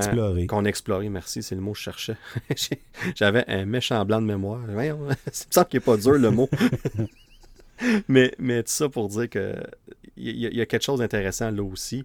Donc on va voir ce que ça va donner. Mais bref, euh, je suis d'accord avec toi, Rudy, le film euh, reste très très bon. C'est un, film, euh, moi je dirais excellent. J'ai adoré ce film-là.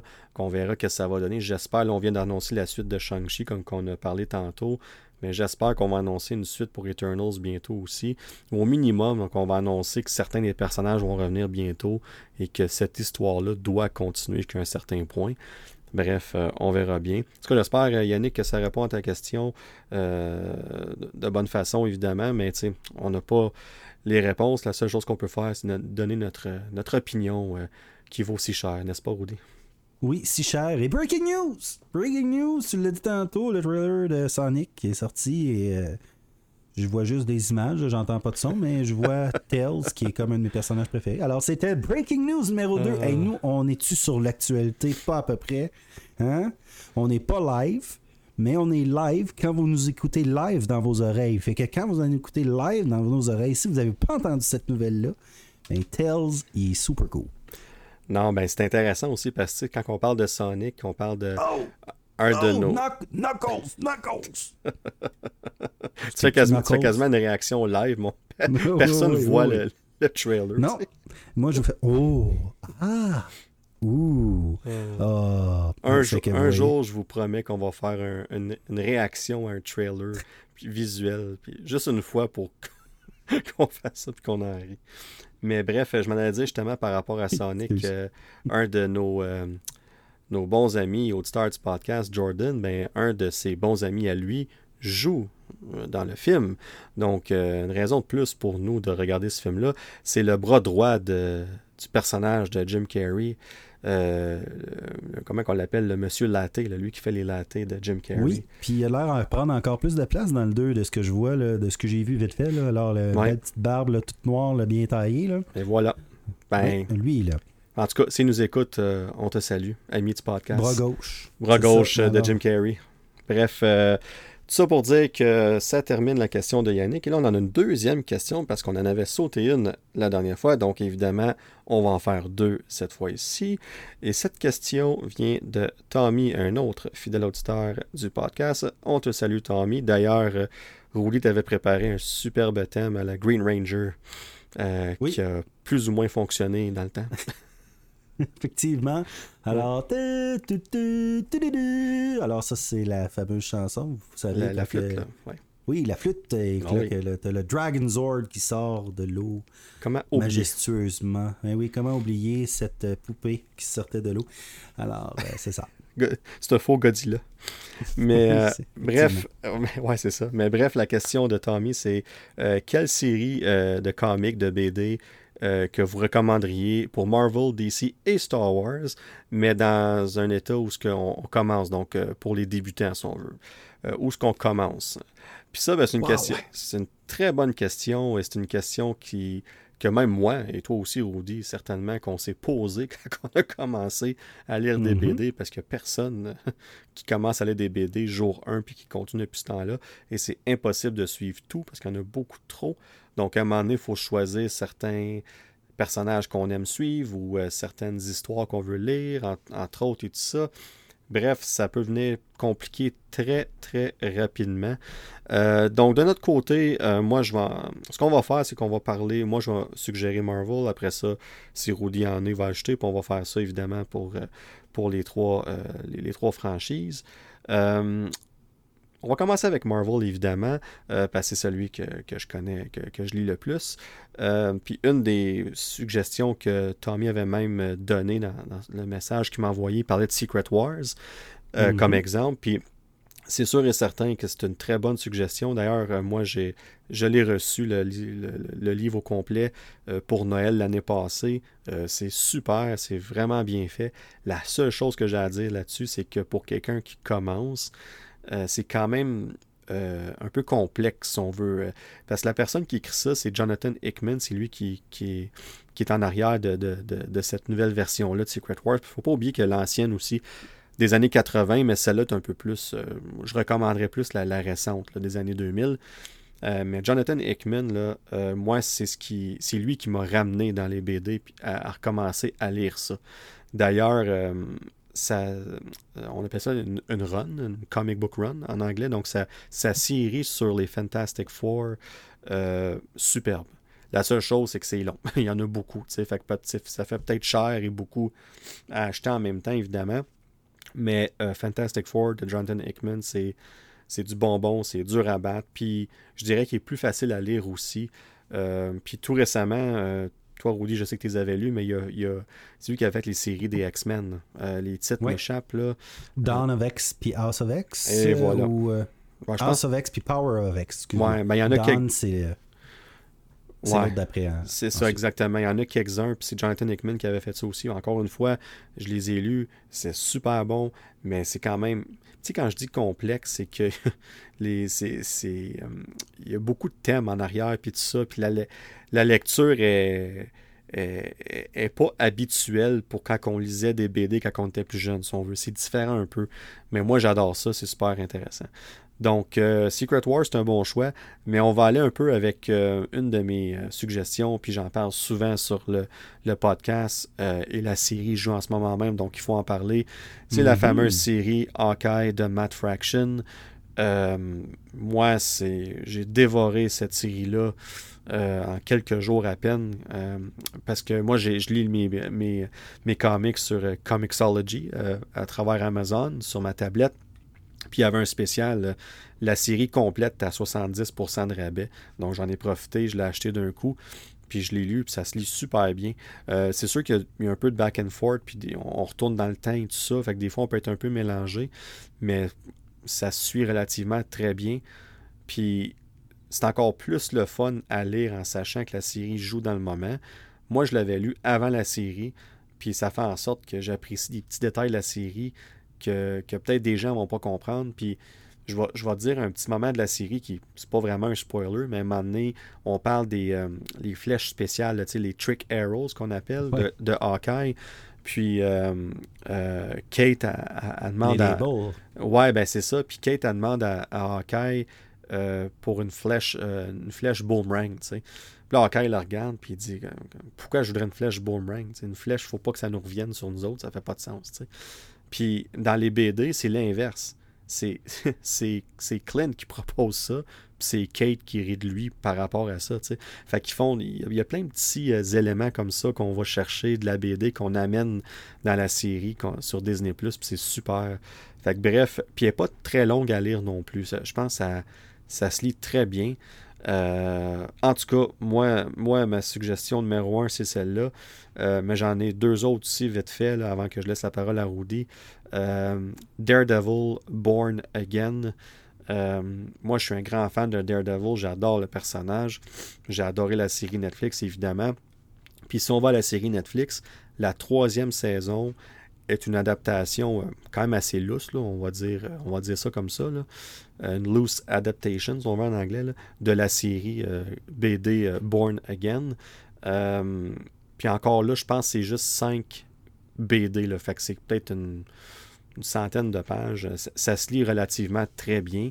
Puis l'histoire est superbe. Ça, c'est, tellement bien fait. Dans le fond, juste donner une petite idée vite fait, c'est, c'est Kingpin apprend l'identité de Daredevil, puis on voit tout ce qu'il fait pour gâcher sa vie, si on veut, puis tout ça. Puis là, ben, euh, Matt Murdock frappe le fond du baril, puis on voit comment il se relève, puis qui, finit, euh, euh, comment est-ce qu'il va vaincre Kingpin, entre autres, puis tout ça. on voit même Captain America dans la série à un moment donné. Bref, très intéressant. J'ai adoré cette série-là. Et finalement, un autre qui est relié à une des séries Disney Plus qu'on a vues en janvier dernier, WandaVision, qui était basé sur quelques séries BD, dont une qui s'appelle House of M, encore une fois, euh, cette série-là de House of M, euh, superbe. Euh, on voit, dans le fond, si on regarde le, le, dans WandaVision, ben, spoilers, mais là, rendu là, je pense que vous le savez, mais Wanda crée une espèce de, bulle autour de, de, ce village-là, cette petite ville-là, Puis dans House of M, le concept, il est là aussi. c'est le même concept, mais c'est apprêté différemment. Bref, euh, j'en dis pas plus parce qu'il y a beaucoup de choses qui se passent dans cette, dans cette BD-là, mais je la suggère fortement. C'est pas pour toi, Rudy, c'est des suggestions côté Marvel, mais moi, c'est les oui, miennes. Ah, ben c'est certain que si vous voulez commencer, les X-Men, c'est très, très, très facile d'embarquer dans les X-Men. Alors, je dirais House of X euh, et Power of X. Euh, j'ai adoré cette série-là. vous expliquez pas nécessairement l'origine des, euh, super-héros, mais euh, apporte un, nouvel angle sur les X-Men. Puis c'est une série qui continue encore aujourd'hui. Euh, malheureusement, étant donné que justement on a peu de temps dans notre vie, je n'ai pas tout lu encore la série, mais les premières, House of X et Power of X, souvent, dans chaque BD, vous allez avoir des reading orders. Alors, c'est vraiment important souvent de suivre euh, cet ordre-là. Euh, il y a toutes sortes de moyens de pouvoir le suivre, de pouvoir se procurer ces bandes dessinées-là. Je vous laisse le soin de trouver ces moyens-là, que ça soit euh, correct ou moins correct. Mais ça, Rudy, si je peux ajouter vite fait, excuse-moi, mais si, vous les, si vous achetez les BD, exemple sur Comixology ou sur un autre site en ligne, puis tout ça. Euh, d'habitude, si, vous achetez le livre complet, là, et non pas juste une BD à la fois. Des omnibus, les, Moi, les omnibus ou les collections aussi, qu'ils appellent. Euh, parce que les omnibus, c'est très gros, mais si c'est plus petit, c'est comme volume 1 à 8, mettons, peu importe. Ben, dans ces cas-là, ils les mettent en ordre pour vous là-dedans. Puis les omnibus, là, ça va chercher tout. Puis quand vous regardez, quand vous cliquez dessus, puis vous regardez vers le bas le descriptif de la BD, ça dit tous les titres. Puis vous allez voir des fois que ça passe comme 1, 2, 3, 4, puis whoop, là, ça va à une autre série, 78. Puis là, whoop, ça revient à 5, 6, 7. Ben, ils font ça pour vous autres, ils le mettent dans l'ordre pour vous. Fait que ça facilite la, tâche encore plus. Puis sinon, euh, Google, euh, tout simplement, ils vont vous dire dans quel ordre le lire. Alors, euh, Rudy, désolé, je te renvoie la Oui, parole. ben non, il n'y a pas de problème. Euh, on parlait de, de Jonathan Hickman tout à l'heure, qui est un de mes préférés aussi, la série Avengers, tout simplement Avengers de 2012. Alors, on peut commencer avec le numéro 1. Euh, c'est de toute, de toute manière, c'est des personnages que vous connaissez quand même habituellement. Si vous voulez commencer à lire, c'est que vous avez quand même un petit intérêt, mais tout le monde a entendu parler de Captain America. Mais Avengers de la série de Jona- Jonathan Hickman en 2012, euh, très bonne. Sinon, si on y va dans les classiques, si on prend la, la question d'un autre angle, euh, moi, je vous, c'est sûr et certain, bon, c'est un petit peu euh, cucu de dire ça, même, je dirais, euh, c'est facile à dire, mais le, la série de Infinity Gauntlet, Ah, ben oui, euh, qui est. Dans le fond, euh, ce qui est les films un petit peu là, de euh, Endgame puis de Infinity War, cette série-là est incroyable. Très différente Euh. Oui, exactement. Euh, mais moi, j'ai beaucoup, beaucoup, beaucoup aimé Age of Apocalypse. Euh, alors, Oui. c'est un monde, encore une fois, les X-Men, euh, même si mes préférés, ça reste les Avengers, parce que vous pouvez, comment, vous pouvez prendre des, des- des BD de- du départ, là, puis lire le Capitaine America des années 40, là, vous allez voir que vous allez être dépaysé pas mal. C'est intéressant, mais c'est pas c'est pas ça qui va nécessairement vous accrocher au BD. Si vous prenez par contre des, nouvelles BD un peu plus modernes, euh, moi je me rappelle là, dans les années 90, la série des X-Men avec Magneto euh, sur le cover du premier numéro que j'avais, cette série-là est incroyable. De mémoire, je me rappelle plus qui l'a fait. Mais Age of Apocalypse, euh, c'est une, c'est une série d'événements qui fait en sorte, exemple, qu'est-ce qui, qui serait arrivé si euh, Charles Xavier, ben alors professeur X, euh, est tué, euh, si la coexistence avec les humains et les mutants est- est- est- était morte avec lui, fait que la guerre avec les humains, euh, ça l'ouvre la porte vraiment à quelque chose de super intéressant. Euh, fait que Age of Apocalypse, c'est une... euh, mais il y en a tellement... Ah oui, puis ça dépend encore là de quel angle vous voulez prendre. Est-ce que vous voulez y aller dans quelque chose de nouveau ou vous voulez aller dans le Golden Age qu'on appelle le Silver Age? Euh, Silver Surfer est une très bonne série, des- une vieille série. Les, les vieilles runs, comme que tu disais, euh, sont excellentes. Euh, Secret Wars, c'est un très bon choix aussi, sauf qu'il faut avoir un petit peu quand même de connaissances. Ouais, c'est Euh, ça. Il est un peu complexe, Secret Wars. C'est pour ça que je prenais la peine de le dire, parce que Ouais. autant que c'est super, puis qu'on s'enligne vers ça dans le MCU, ça reste que commencer avec Secret Wars, euh, ça se peut. Puis encore là, l'histoire se lit du début à la fin, mais il y a des petits bouts que vous allez plus ou moins comprendre. si. Exactement. C'est un peu comme aussi, euh, ben, il y a les, les Amazing Sp- Spider-Man, euh, mais souvent les Amazing Spider- Spider-Man vont encore là euh, se branch, se, se- se connecter avec d'autres séries. Fait que des, des fois, c'est très difficile de vous donner juste un titre parce que c'est souvent des histoires qui se suivent. Euh, alors c'est un petit peu plus difficile à ce, à ce niveau-là euh, de pouvoir conseiller. Mais comme je vous disais, c'est, des. Mettons, si vous voulez commencer, là, souvent commencer avec le numéro 1, c'est peut-être la meilleure solution. Euh, ça ne veut pas dire que c'est un numéro 1 que c'est un début d'histoire ou qu'on recommence à zéro. Souvent, c'est, plutôt un nouvel arc ou un nouveau chapitre qu'on dirait Ouais, euh, de, de- d'une équipe parce que dans le fond, euh, c'est, c'est tout- ils sont toujours en vie. C'est comme s'il y a toujours des nouvelles Ah oui. aventures. Puis ils vieillissent pas. Euh, a- Non, c'est ça, ils vieillissent pas. Puis c'est, un petit peu le, le- justement le, le, euh, le Victor, euh, tu sais, c'est quoi encore, euh, pas Days of Our Life, euh, euh, Young and the Restless. Hey, ma femme vient me le dire à côté. le Young and the Restless, mais pour les geeks. Euh, fait que euh, Captain America, c'est comme le Victor euh, de Young and the Restless. Il ne meurt pas. Euh, il y a comme huit femmes dans toute sa vie, euh, mais c'est la même, juste une différente actrice. Là. Je suis pas sûr, là, je les connais pas, c'est pas vrai, je fais des blagues. mais euh, c'est un peu ça, les bandes dessinées. Alors, vous pouvez pas nécessairement vous tromper en commençant avec un numéro 1 parce que vous commencez une nouvelle histoire. C'est pour ça que je vous conseillais. Mais sinon, si vous voulez quelque chose de différent, il y a aussi exemple Blade de 2006 euh, qui est très bon parce que là, exemple, on va avoir des vampires, des super-héros qui se transforment en vampires, si je me rappelle bien dans mes souvenirs. Euh, et là, Blade qui va euh, essayer de, les chasser. Deadpool qui est toujours très drôle à, lire, qui n'a pas vraiment besoin d'avoir de de background des fois pour lire Deadpool, euh, pour comprendre, parce que c'est vraiment juste de l'humour la majorité du temps. Euh, ça dépend vraiment de chaque style que vous voulez euh, lire, parce qu'exemple, mettons Daredevil, ça va être beaucoup plus noir. vous allez avoir Venom qui est un petit peu plus un mélange de Spider-Man, puis de, mettons, Daredevil en même temps, ça donne quelque chose de drôle mais de noir. Euh, Miss Marvel qui est un autre style, euh, X-Man qui est plus grand public, euh, Doctor Strange qui est plus cosmique, un peu comme qu'on parlait, magie, etc., qui va aller voir d'autres concepts. Ça dépend vraiment de ce que vous voulez, voulez regarder. Puis à travers tout ça, on oublie Iron Man aussi, mais Iron Man se mélange souvent à tout le monde. ces séries tout seules sont, sont bonnes, mais moi personnellement, ça n'a jamais été mes séries préférées. Euh, mais euh, il y a aussi Thor hein, qu'on oublie, mais il y en a euh, plein. un dernier, dernier, dernier, dernier, puis après ça, on peut passer à DC. Miles Morales. je pense que c'est une superbe histoire de Spider-Man qui nous amène ailleurs, qui, est différente, euh, qui est vraiment le fun à, regarder. Alors, Miles Morales, euh, si je ne me trompe pas, c'est 2017 ou 2018, quelque chose comme ça, euh, la série que, que j'avais commencé à lire, que j'aimais beaucoup. Non, mais c'est super, ça donne beaucoup au moins de, de suggestions, évidemment, pour euh, Marvel. On va aller à DC un petit peu aussi, juste donner quelques suggestions. C'est sûr que moi, dans mon cas, euh, c'est de loin Marvel que je suis le plus, mais j'ai quand même quelques bonnes suggestions pour DC. Euh, et moi, la première qui me vient en tête pour DC, c'est Flashpoint. oh, cool. Ouais. pas pris la mienne, c'est bien.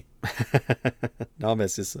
Puis moi, Flashpoint, je l'ai fini quand même récemment d'ailleurs pour une deuxième fois, tellement que je l'avais apprécié cette euh, BD-là, c'est super. Puis évidemment, le, film de Flash qui s'en vient l'année prochaine, finalement, après des années, euh, va être basé euh, plus ou moins comme, comme tout film et série qui est basé sur des BD. On, prend, des, on prend des éléments puis on en laisse évidemment, mais ça va être basé sur Flashpoint. Donc, je suggère, c'est une très bonne lecture qui se fait très bien. Puis oui, c'est sûr que à commencer à lire cette série-là, on est au milieu quelque chose déjà, mais je trouve que la série fait un bon travail à, vite se retrouver euh, dans tout ça. Là, je, je me suis pas euh, senti perdu sans savoir ce qui vient avant ça.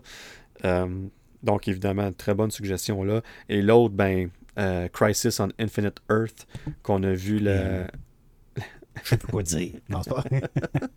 on peut en parler les deux ensemble, c'est une que tu suggérais?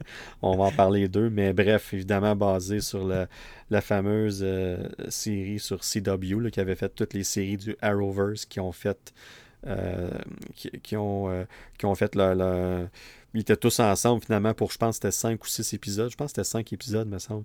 Et euh, d'ailleurs, c'est dans cette euh, dans cette euh, crossover event, cet événement crossover-là qu'on a vu les deux Flash se rencontrer. Donc le Flash de, Justice League et le Flash de, la série. donc ça, c'est un événement, c'était un moment qui était vraiment intéressant dans, dans, la série. Mais tout ça pour venir à la BD. La BD est super bien faite. En tout cas, encore une fois, DC, je trouve qu'ils sont bons pour ça, même si euh, on arrive en plein milieu d'un événement, on se, retrouve très bien. Euh, pour vrai, j'ai adoré lire cette série-là, puis je l'ai lu en sachant que l'événement du Arrowverse s'en venait dans l'année qui suit. Euh, donc c'est pour ça que je l'ai lu. mais c'est vraiment le fun. dans le fond, ce qu'on fait, c'est qu'on prend un peu le multiverse, si on veut, puis on, met tout ça ensemble. là, c'est tous les personnages sont là, puis c'est vraiment intéressant. Bref, euh, moi, c'est mes deux suggestions. Rudy, je suppose que tu veux ajouter à cela? Ben, j'avoue que c'est deux de mes préférés. Euh, mais moi, j'irais avec une série que j'avais adorée, qu'il faudrait que je me remémore, il faudrait que je relise. En faisant des recherches, je suis arrivé sur Kingdom Come, euh, qui est comme une mini-histoire, si on veut, où est-ce que euh, Superman, etc., euh, perdent un peu de leur popularité parce qu'il y a un, super-héros qui n'a aucun scrupule à tuer des gens. Euh, je me rappelle plus trop du nom du, super-héros. C'est, vraiment. Ça fait longtemps, je pense que c'est dans les, années 90. mais je me rappelle que ça m'avait marqué énormément. J'ai un, j'ai un blanc, par exemple, à savoir Watchman. Euh, c'est-tu, tu considéré DC à cette heure où ça l'a été, si je ne me trompe pas? Euh, mais Watchman est une série que j'ai adoré. Euh, je ne sais pas si on peut la considérer DC. Sinon, je m'en excuse pour. Ben, c'est, oui, c'est, ça appartient à DC, mais c'est pas dans le DC Canon. Universe, c'est ça. Ouais, c'est un peu complexe, mais oui, c'est relié à DC de cette façon-là. Euh, fait que Kingdom Come, sinon, moi j'ai une petite préférence ici à, vous suggérer non une série, mais euh, pour les fans de Superman ou de Flash, euh, les 13 courses, je pense que c'est bien 13, regardez, je vais aller dans mes notes de petites secondes.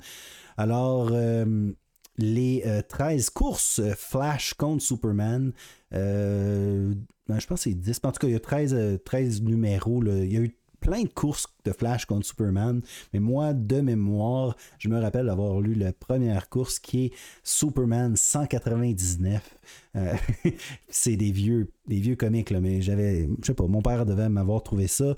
Ensuite, euh, t'as The Flash et, euh, si je me trompe pas, habituellement, Flash a gagné plus que Superman. Il y a eu des, des, des résultats euh, égaux. Mais on a vu justement euh, dans le film de Justice League euh, une course à la fin là, qui voulait faire une course. C'était comme un petit clin d'œil à cette course-là. mais encore une fois, même chose pour DC. Alors vous avez l'âge d'or, l'âge de le Silver Age, le Bronze Age, le Copper Age, puis le Modern Age. Puis dans chaque série, vous avez, dans le fond, des, des séries, séries qui sont, euh, qui sont meilleures ici et là. Moi, par contre, pour DC, je sais pas pour toi, euh, Danick, j'aimais mieux DC en comic euh, dans, les Gold, dans le Golden Age. Je préférais DC. puis en vieillissant, Marvel a pris le dessus. je pense, je trouve que Flash, pas Flash, je trouve que DC innovait beaucoup plus dans le temps. et beaucoup des héros de Marvel sont euh, on pourrait débattre longtemps de ça, mais des copies euh, de héros de DC, mais comme un pimpé, si on veut, là, euh, alors popularisé ou amélioré. Alors, exemple, mettons, The Atom, l'atome, on peut-tu l'appeler l'atome?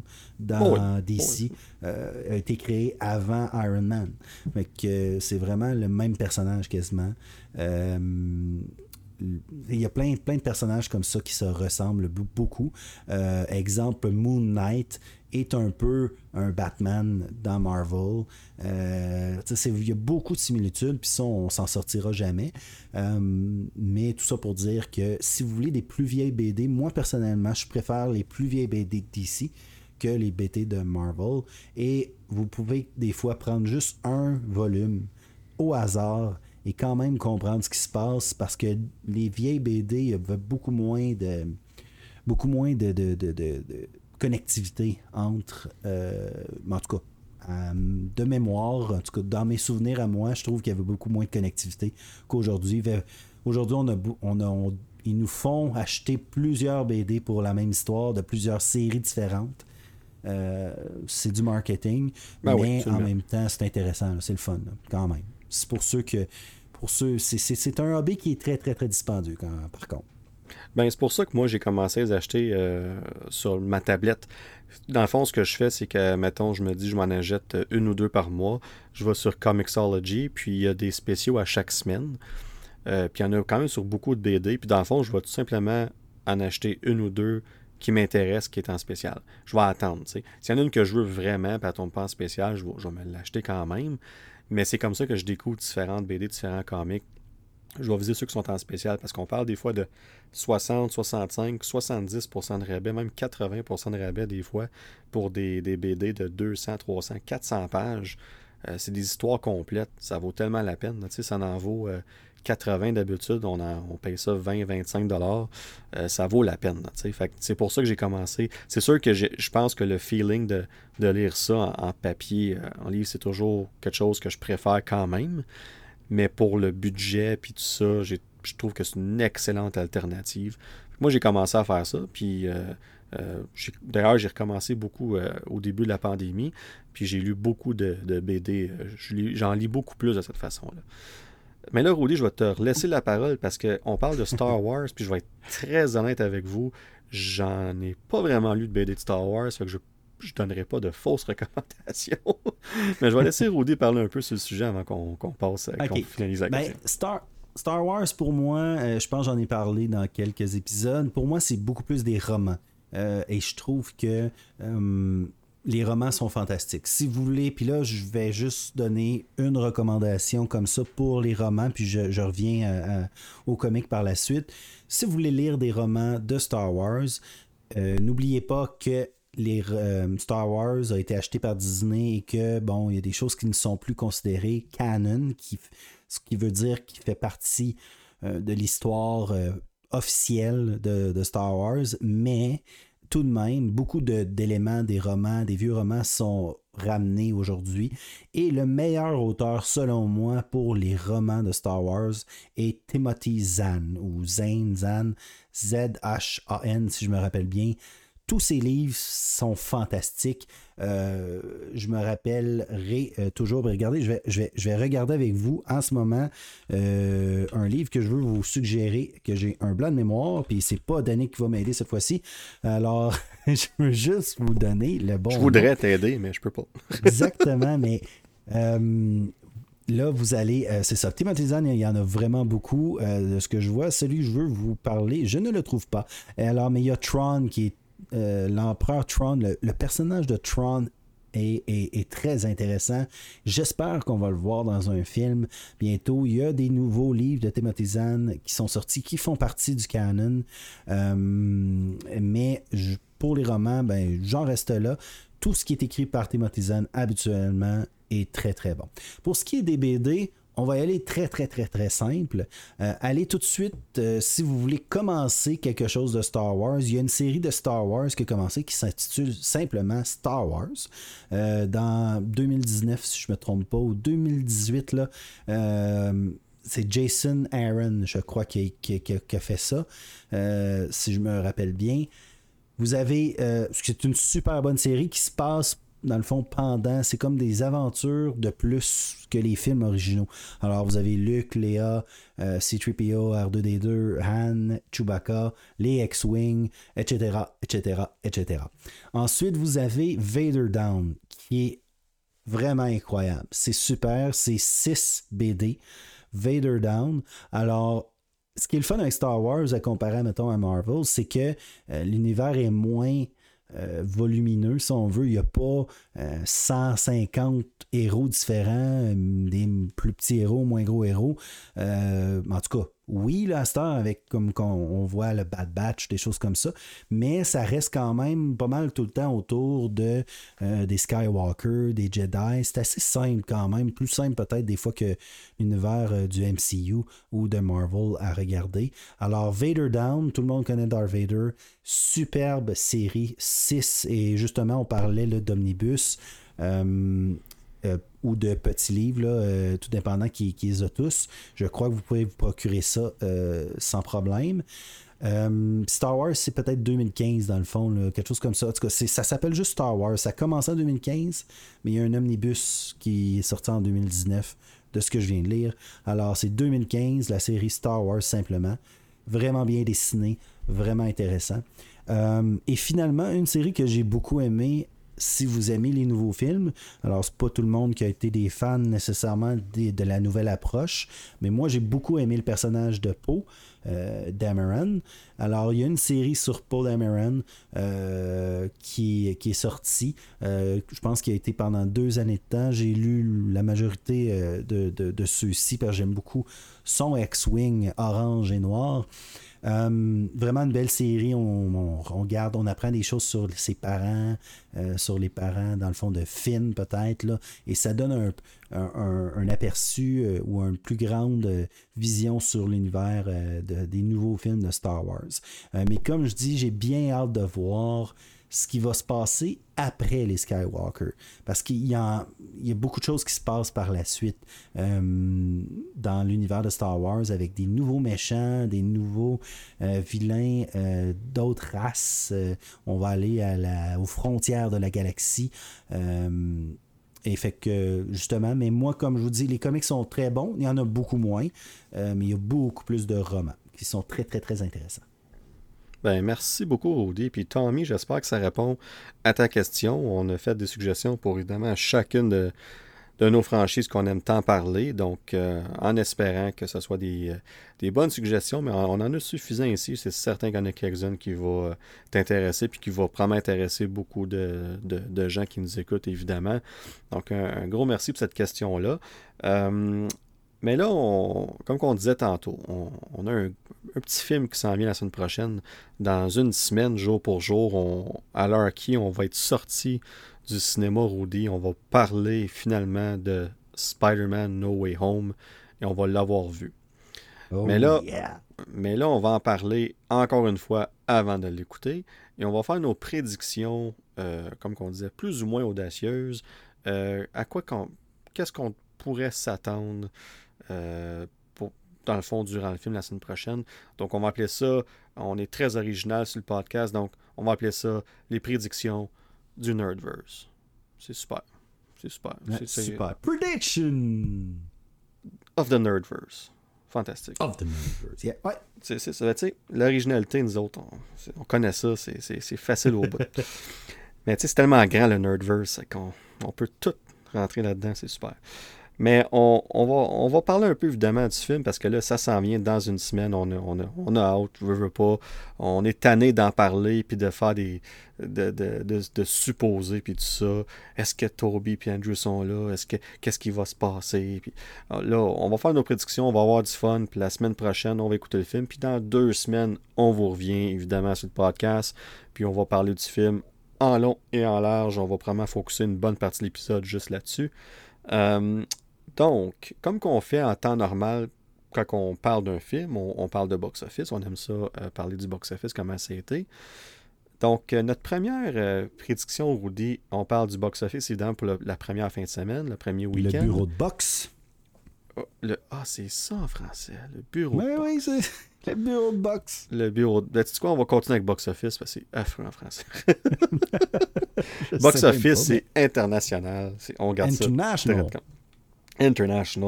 ça reste de même. Donc, Rudy, euh, on parle du premier week-end. Évidemment, on prend en considération que depuis euh, Rise of Skywalker, donc depuis décembre 2019, donc depuis l'ère de l'ère pandémique, le, film qui a fait le plus d'argent en une fin de semaine, c'est nul autre que Venom Let There Be Carnage avec 90 millions au box-office domestique. On parle bien ici domestique, donc États-Unis et Canada. Donc, ici, on va y aller avec une facile. Euh, Spider-Man No Way Home, euh, over ou under, donc au-dessus ou en dessous, de 100 millions la première fin de semaine. Qu'est-ce que t'en dis, Rudy? Alors, Rudy, come on down! Oui, alors je m'en viens euh, jouer et je dis que ça va être 127 millions et 200 000. c'est super précis. Je l'écris d'ailleurs. Pas besoin, on peut je le réécouter. On va toutes nos réponses. On, est enregistré. C'est correct. Puis de toute façon, on va... j'ai hâte de voir à quel point qu'on va avoir tort, ou peut-être raison sur quelques-unes, mais j'ai hâte de voir à quel point qu'on va avoir tort sur certaines des prédictions qui s'en viennent. Je, pense pas que tort est dans le film. Je sais pas pourquoi tu dis ça. Euh, je te ah, jure, quand j'ai dit ça, j'ai dit, j'ai, dit l'attends, je l'attends.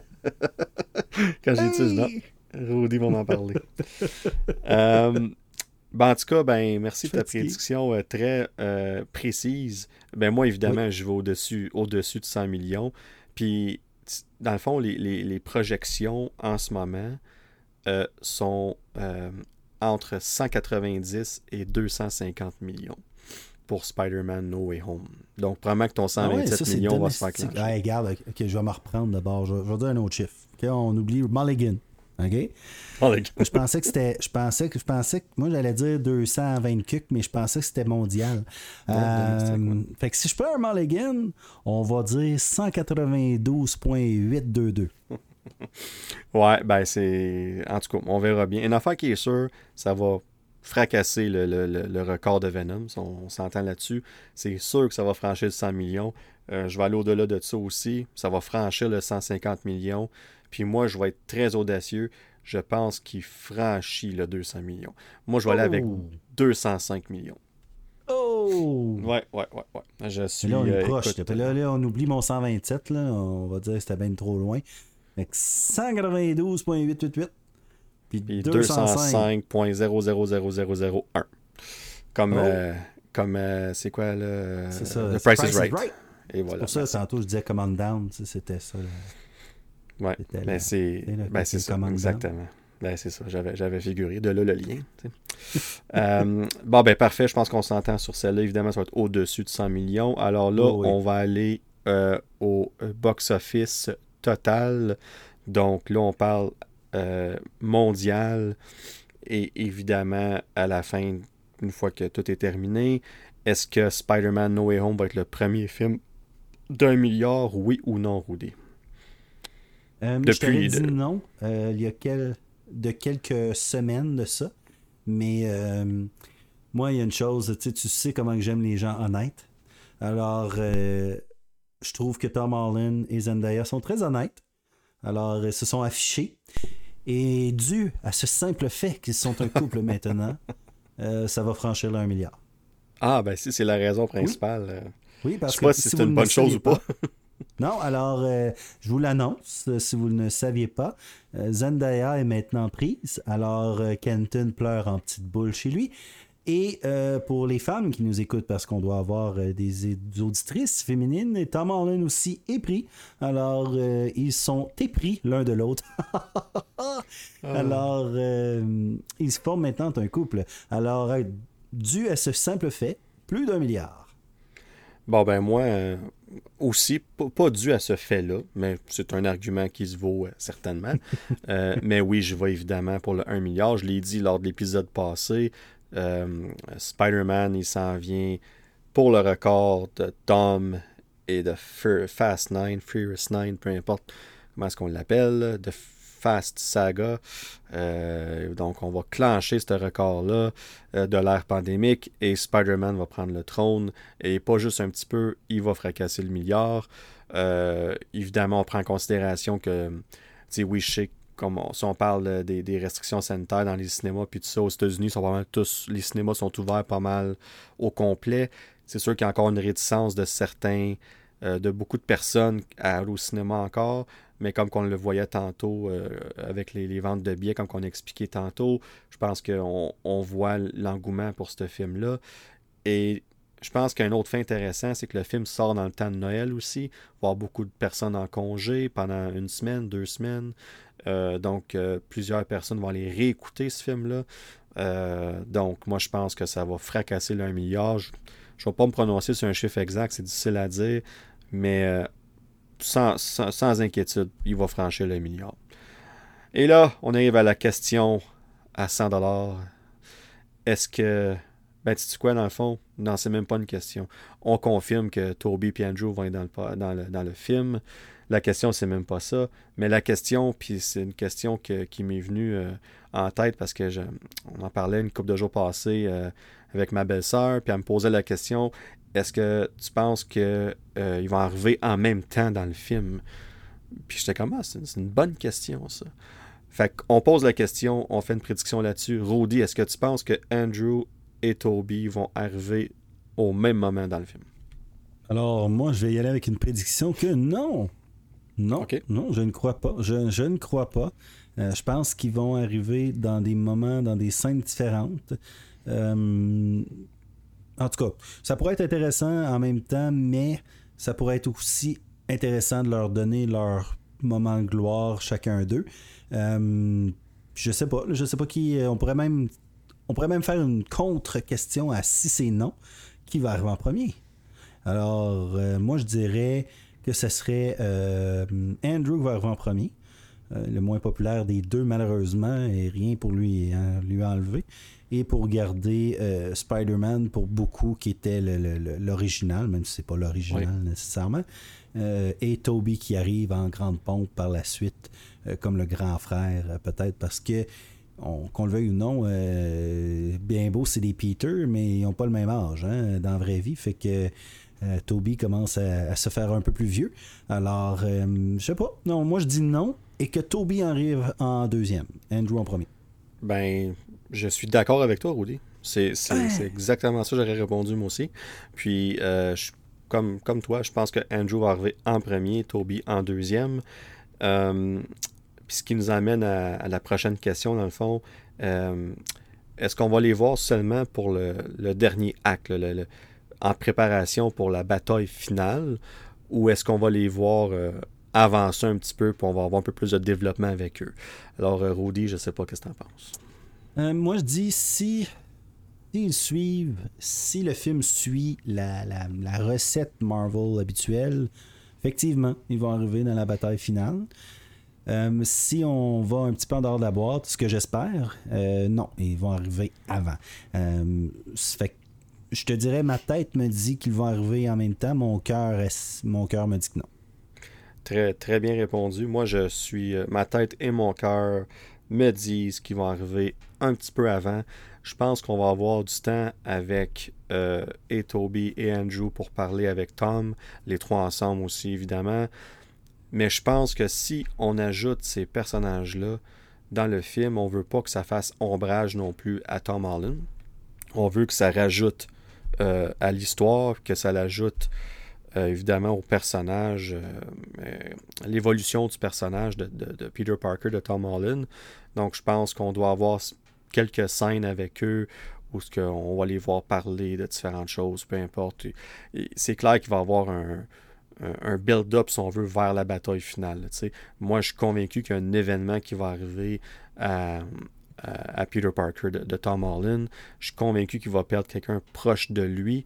Ça va l'affecter grandement. C'est là que les deux autres Spider-Man vont rentrer en ligne de compte, qui vont expliquer eux autres aussi à, travers quoi qu'ils ont passé, puis tout ça. Puis ça va on va les voir se réunir les trois ensemble pour la bataille finale. Puis pas juste ça non plus, mais il faut pas oublier que et Tobey Maguire et Andrew Garfield n'ont pas nécessairement ils n'ont pas pu fermer leur histoire, conclure leur histoire d'une belle façon. Euh, parce que dans les deux cas, ils étaient supposés avoir une suite. Là, on a, euh, pour Tobey Maguire, il y avait un Spider-Man 4 qui était sur le point de commencer à tourner. On avait même euh, euh, John Malkovich avait été confirmé pour jouer The Vulture dans le film. et Bruce Campbell aurait joué Mysterio dans un, rôle plus caméo au début du film. Mais on, ça, c'était prévu. Là, fait que là, ça a été. Sam Raimi, le studio s'entendait pas. On a mis ça de côté. On a fait un, un, reboot, si on veut. Et là, c'est là qu'Andrew Garfield est arrivé. Puis là, ben lui, après le. c'est quand même un succès, mais c'était le, film, le, Amazing Spider-Man 2, dans le fond, a été le film de Spider-Man qui, était le, a eu le moins de succès. Donc, encore une fois, il y avait un, troisième film qui était prévu, non seulement ça, mais il y avait un film aussi de Sinister Six qui était prévu, puis un film de Venom qui était prévu tout dans cet univers-là. Tout ça a été euh, pas dire mais a été mis de côté évidemment. Et c'est là qu'il y a eu la, fameuse deal entre Marvel Studios et Sony, puis on a eu Tom Holland qui est arrivé. Donc je pense qu'on a une opportunité ici de conclure toutes ces histoires-là. On les voit revenir, ils vont être là pour un certain temps, puis on a une chance de, de fermer la boucle d'une belle façon avec cette histoire-là. Fait que ça, je trouve ça vraiment intéressant. Puis je pense exactement c'est ce qu'on va faire. Mais pour ça, ils ne peuvent pas juste arriver à la fin puis se battre puis c'est fini. Je pense qu'on doit avoir un peu de développement avant ça. Donc si j'aurais à faire une prédiction, probablement que dans le dernier peut-être 45 minutes à peu près, on va les voir un petit peu. Puis après ça, évidemment, on va les voir en masse pendant la bataille finale. Fait que euh, ça, c'est pour celle-là. La prochaine, Rudy, est un petit peu moins le fun, mais on doit se poser la question est-ce qu'un des Spider-Man va mourir dans le film? Non. Ok. Non. Non. non, on n'ira pas là. Euh. Non, d'accord, d'accord. Euh, ben, tu sais quoi, je vais répondre non, moi Question de merde. mais, mais, ben, tu sais, il faut, faut, poser des questions comme ça parce que, veux, veux pas, dans le cas exemple de si on va avoir un impact dans l'histoire, c'est quelque chose qui pourrait arriver aussi. on s'entend que tous les Spider-Man vont être à des points différents dans leur histoire, parce que quand ils vont arriver dans cet univers-là, on ne sait pas à quel, à quel stage qui va être rendu dans leur vie, eux autres.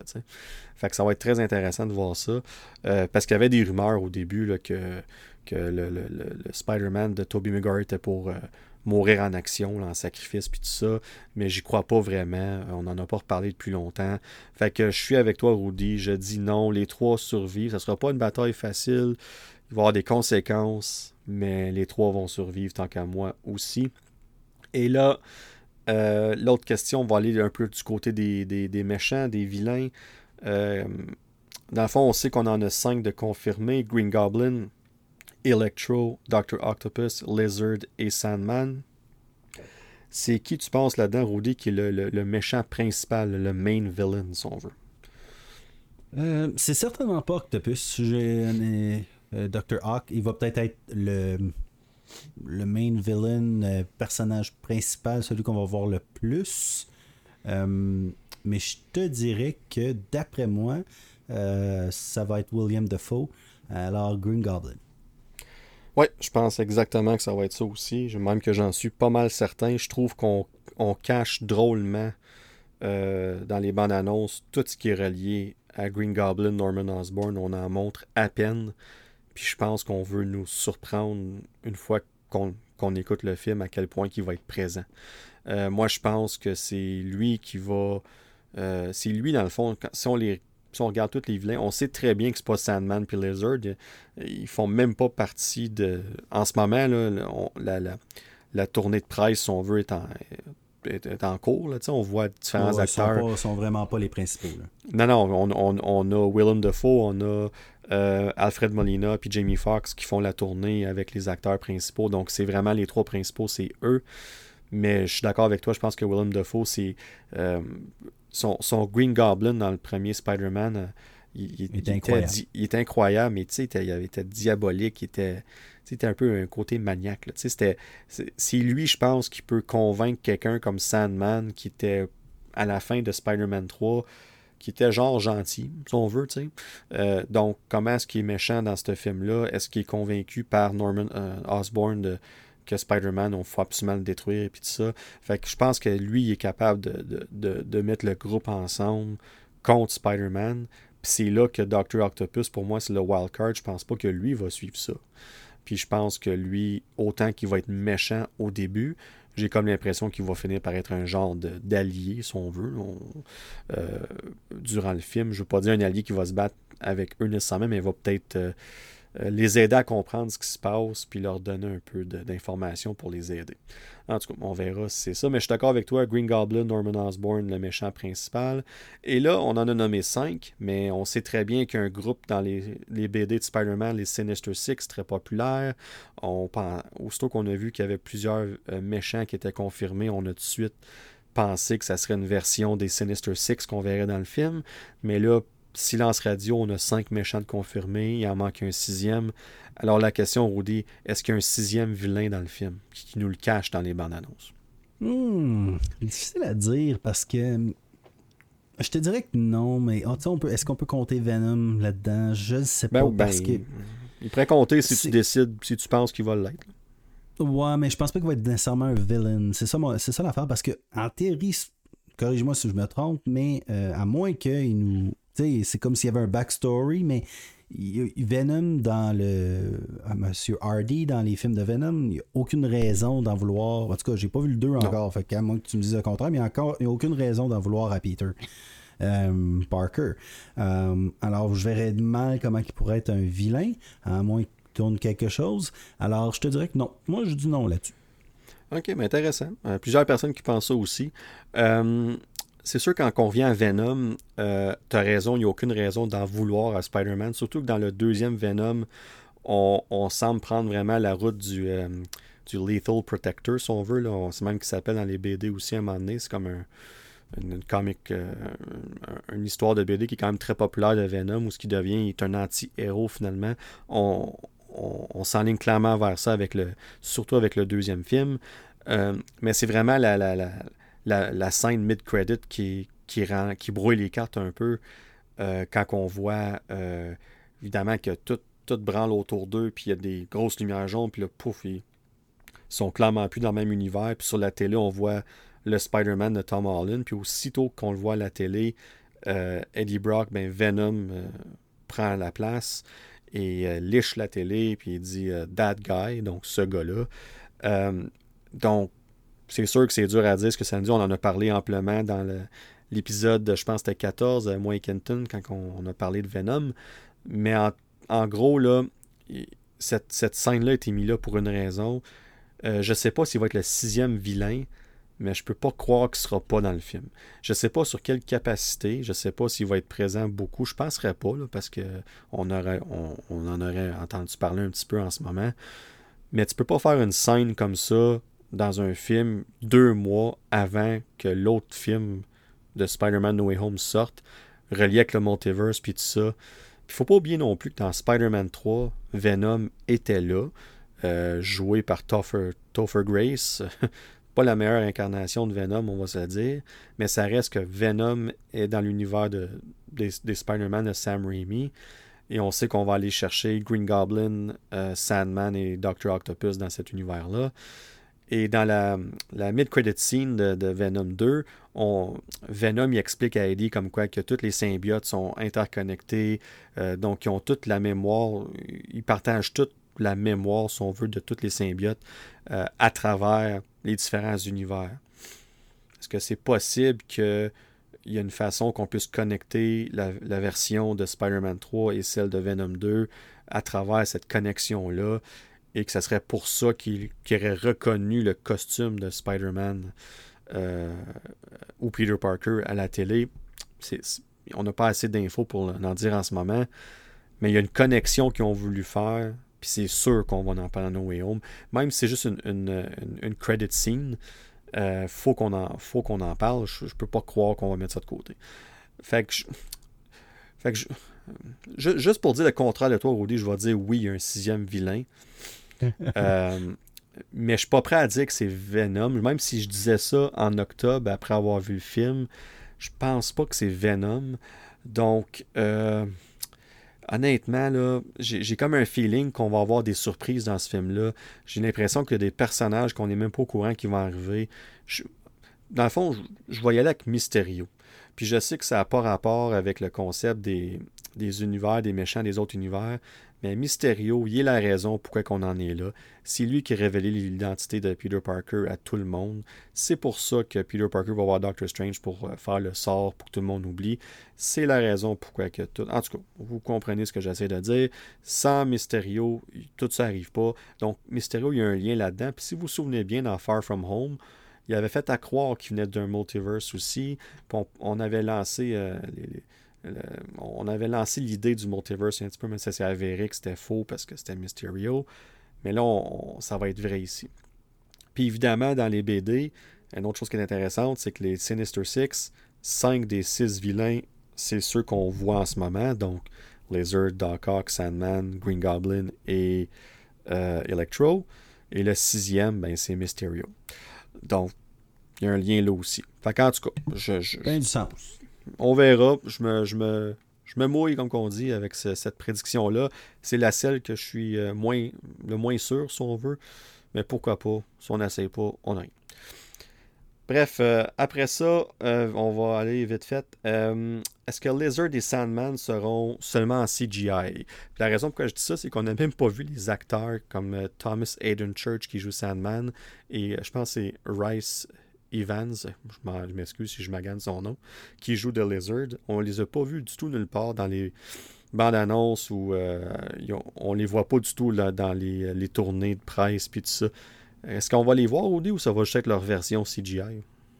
je pense qu'on va les voir. Un petit, euh, je, vais dire oui. On va, les, on va voir leurs acteurs, mais rapidement. Ben, tu sais quoi, on va faire ça vite fait. Moi aussi, je pense qu'on va voir les deux. D'une façon ou d'une autre. Même si c'est juste quelques minutes seulement, on va les voir. Mais je pense que le gros de leur présence va être évidemment en CGI. Euh, pour les raisons évidemment qu'on connaît, parce que leur, personnage, c'est ça que c'est. Euh, et l'autre question qu'on a déjà parlé un petit peu sur le dernier épisode, on, voit dans la bande-annonce que MJ tombe puis qu'il y a une main de Spider-Man qui, qui essaie de l'attraper. C'est quel Spider-Man qui essaie d'attraper MJ? Bah, ça, ça va être facile. Ça va être Andrew. Alors, euh, Andrew qui a perdu Gwen. Alors, je pense qu'il va falloir se reprendre. Je pense que ça fait bien de sens. Puis même que la théorie est tellement populaire qu'on lui a même posé la question à Zendaya euh, en tournée de presse. Et euh, elle a été très bonne à répondre absolument rien en une minute. elle a fait une belle grosse réponse d'une minute, pas rien répondu. fait que bref, on, verra bien, mais c'est intéressant comme théorie. Mais je suis d'accord, ça serait un beau, euh, beau clin d'œil, puis un beau moment pour lui, de que ce soit lui qui l'attrape.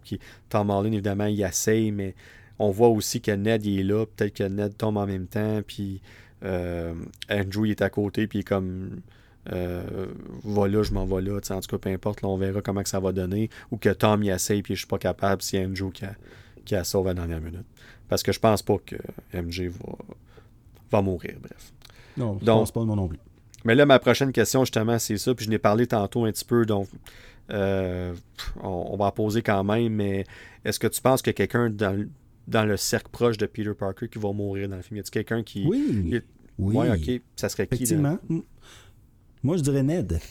Justement, euh, Ned, euh, puis si on fait un petit clin d'œil aux bandes dessinées, Ned a déjà été le Green Goblin. Euh, le Hobgoblin. Le Hobgoblin. Le Hobgoblin, oui, pas le Green Goblin, oui, excuse-moi. Mais avec le, le, le, le, le, lanterne là, en, en citrouille, si je ne me pas, là. en tout cas, quelque chose comme ça. fait que c'est pour avoir un nod à ça, puis Ned pourrait mourir, je pense que ça serait triste, assez triste, mais pas trop triste ça ferait pas un, gros impact. C'est plate à dire, pas que j'aime pas le personnage de Ned, mais je pense pas que ça fait un gros impact, je veux dire, dans un trou dans l'histoire, pour que ce soit happy ou, ou en, tu sais, la, tante, là, mais euh, elle est morte une couple de fois, là, fait que, euh, ben, je pense, ben, ouais, pas mal. Mais euh, je pense que ça, je pense que Ned pourrait se permettre de mourir. pourrait se permettre ça. Mais moi, moi, moi, je pense que c'est euh, euh, sa tante qui, qui, va mourir. Puis, euh, ben, pas morte dans ni un ni l'autre des, des, films. non, non, non, mais dans les BD. Dans les BD, oui, c'est sûr. Est au centre de beaucoup d'histoires d'ailleurs par rapport à ça. D'ailleurs, une des histoires que le film No Way Home est basé dessus, la raison pourquoi que les choses se passent, c'est que sa tante est dans un, coma parce qu'elle s'est fait euh, tirer, comme qu'on a parlé dans un des épisodes. Puis euh, Peter va faire un deal avec euh, un, pacte avec Mephisto pour sauver sa tante. Puis en, tout cas, on n'ira pas là, mais tout ça pour dire qu'il y, a un lien avec ça dans, dans les BD. Fait que je serais pas surpris qu'il arrive de quoi à Tante May parce que même si on la voit pas super souvent, ça reste qui est très proche d'elle, leur relation est très bonne. Donc de voir quelque chose comme ça arriver à sa tante, ça le mettrait tout à l'envers, c'est sûr et certain. Euh, puis dans le cas de. Dans le cas d'Andrew et Toby, ils ont perdu leur oncle, Uncle Ben, dans les deux cas. Donc, ça serait comme. Il pourrait comprendre ce qu'il vit, euh, même si ici, ça serait sa tante qui, qui, qui, meurt. Fait que moi, je pense que ça va être ça. Mais bref, on s'entend là-dessus.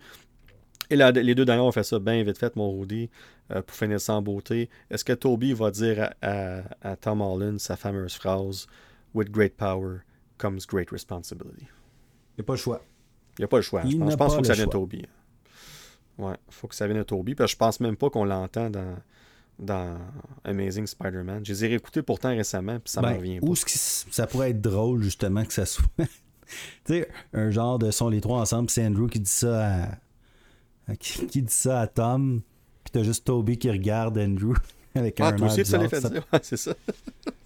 c'est ça comme. Hein? ça pourrait être, ça pourrait être comme un petit aspect comique là, que tout le monde, je suis sûr qu'il irait. Euh, mais, mais bon, ils ont, peut-être eu cette idée-là. Je ne suis, pas, pas un génie, là. Euh, mais quand même, Kev m'appelle de temps en temps, fait peut-être qu'ils l'ont pris l'idée.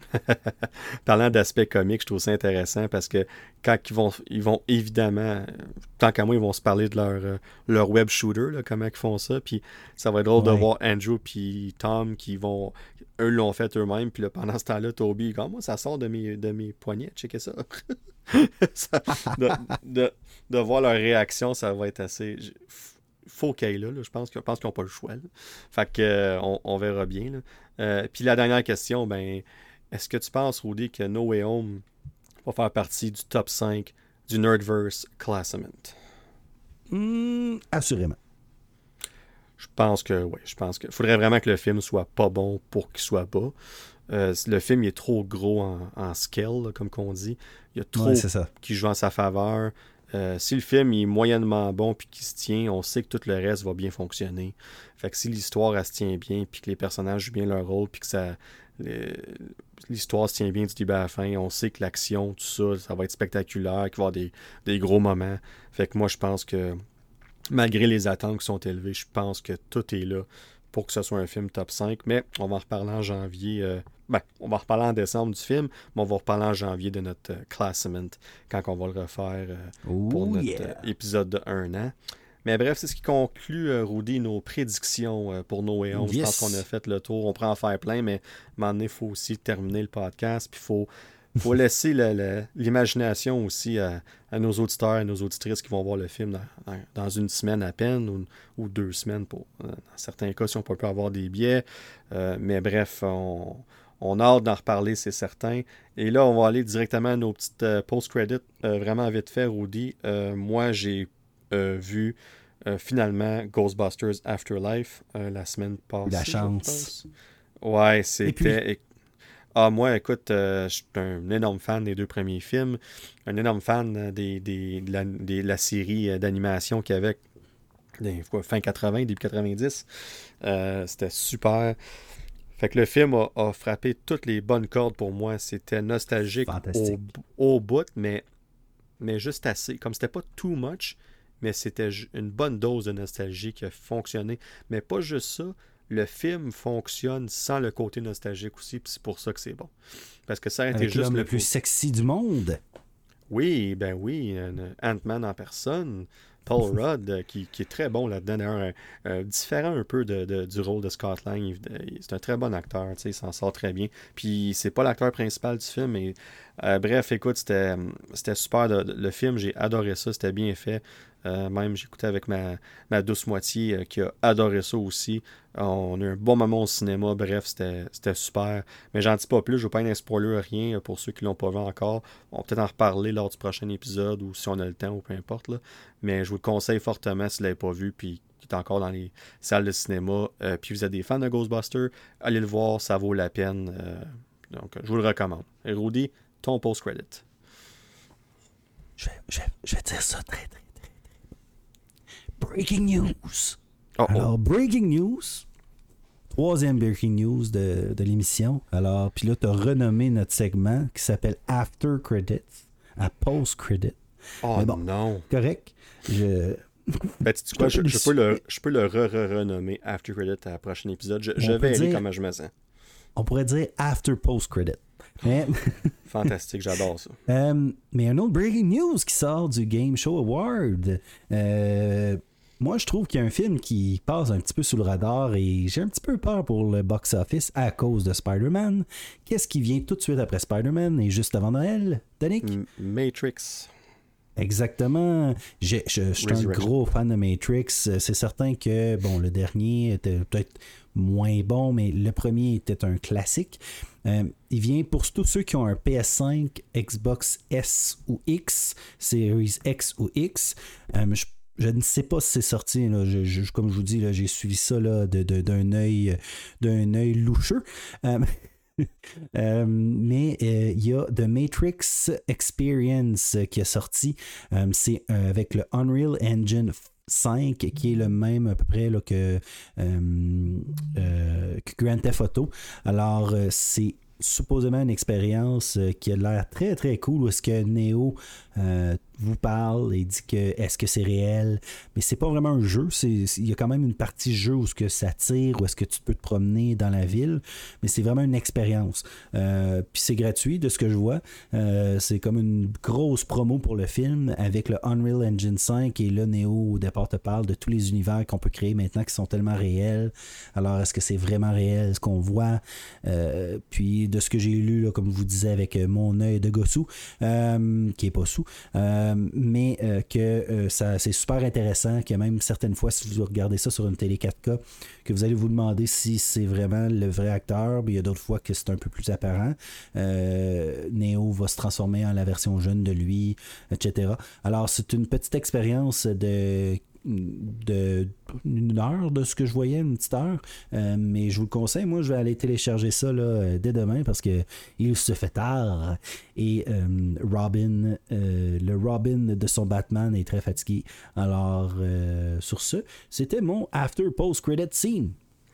Ben, fantastique, Rudy. Puis tu l'as dit, je pense qu'il se fait tard, effectivement. On approche le 2h30 de l'épisode. On doit être autour du 2h20, 25 et 11h30 à l'heure qu'on se parle en ce moment. Et euh, le Batman ici même est très. Euh, commence à être fatigué aussi, là, je dois avouer. Mais c'était super, encore une fois, un super épisode, Rudy. Un gros merci. On a, on passé à travers plein de sujets. C'était super le fun, super intéressant. En tout cas, on espère que vous avez trouvé ça intéressant. Euh, puis évidemment, on vous revient dans deux semaines pour parler de Spider-Man No Way Home. On va l'avoir vu. On va en parler au bout. Et on a hâte d'en parler avec vous tous. Puis évidemment, on devrait avoir Kenton avec nous pour parler de ce film-là. On a une belle conversation euh, à propos du film. Alors sur ce, Rudy, je te laisse sur euh, tes belles paroles habituelles. Alors, on se retrouve à la batteur que vous voulez, à la batte chaîne que vous voulez. À plus.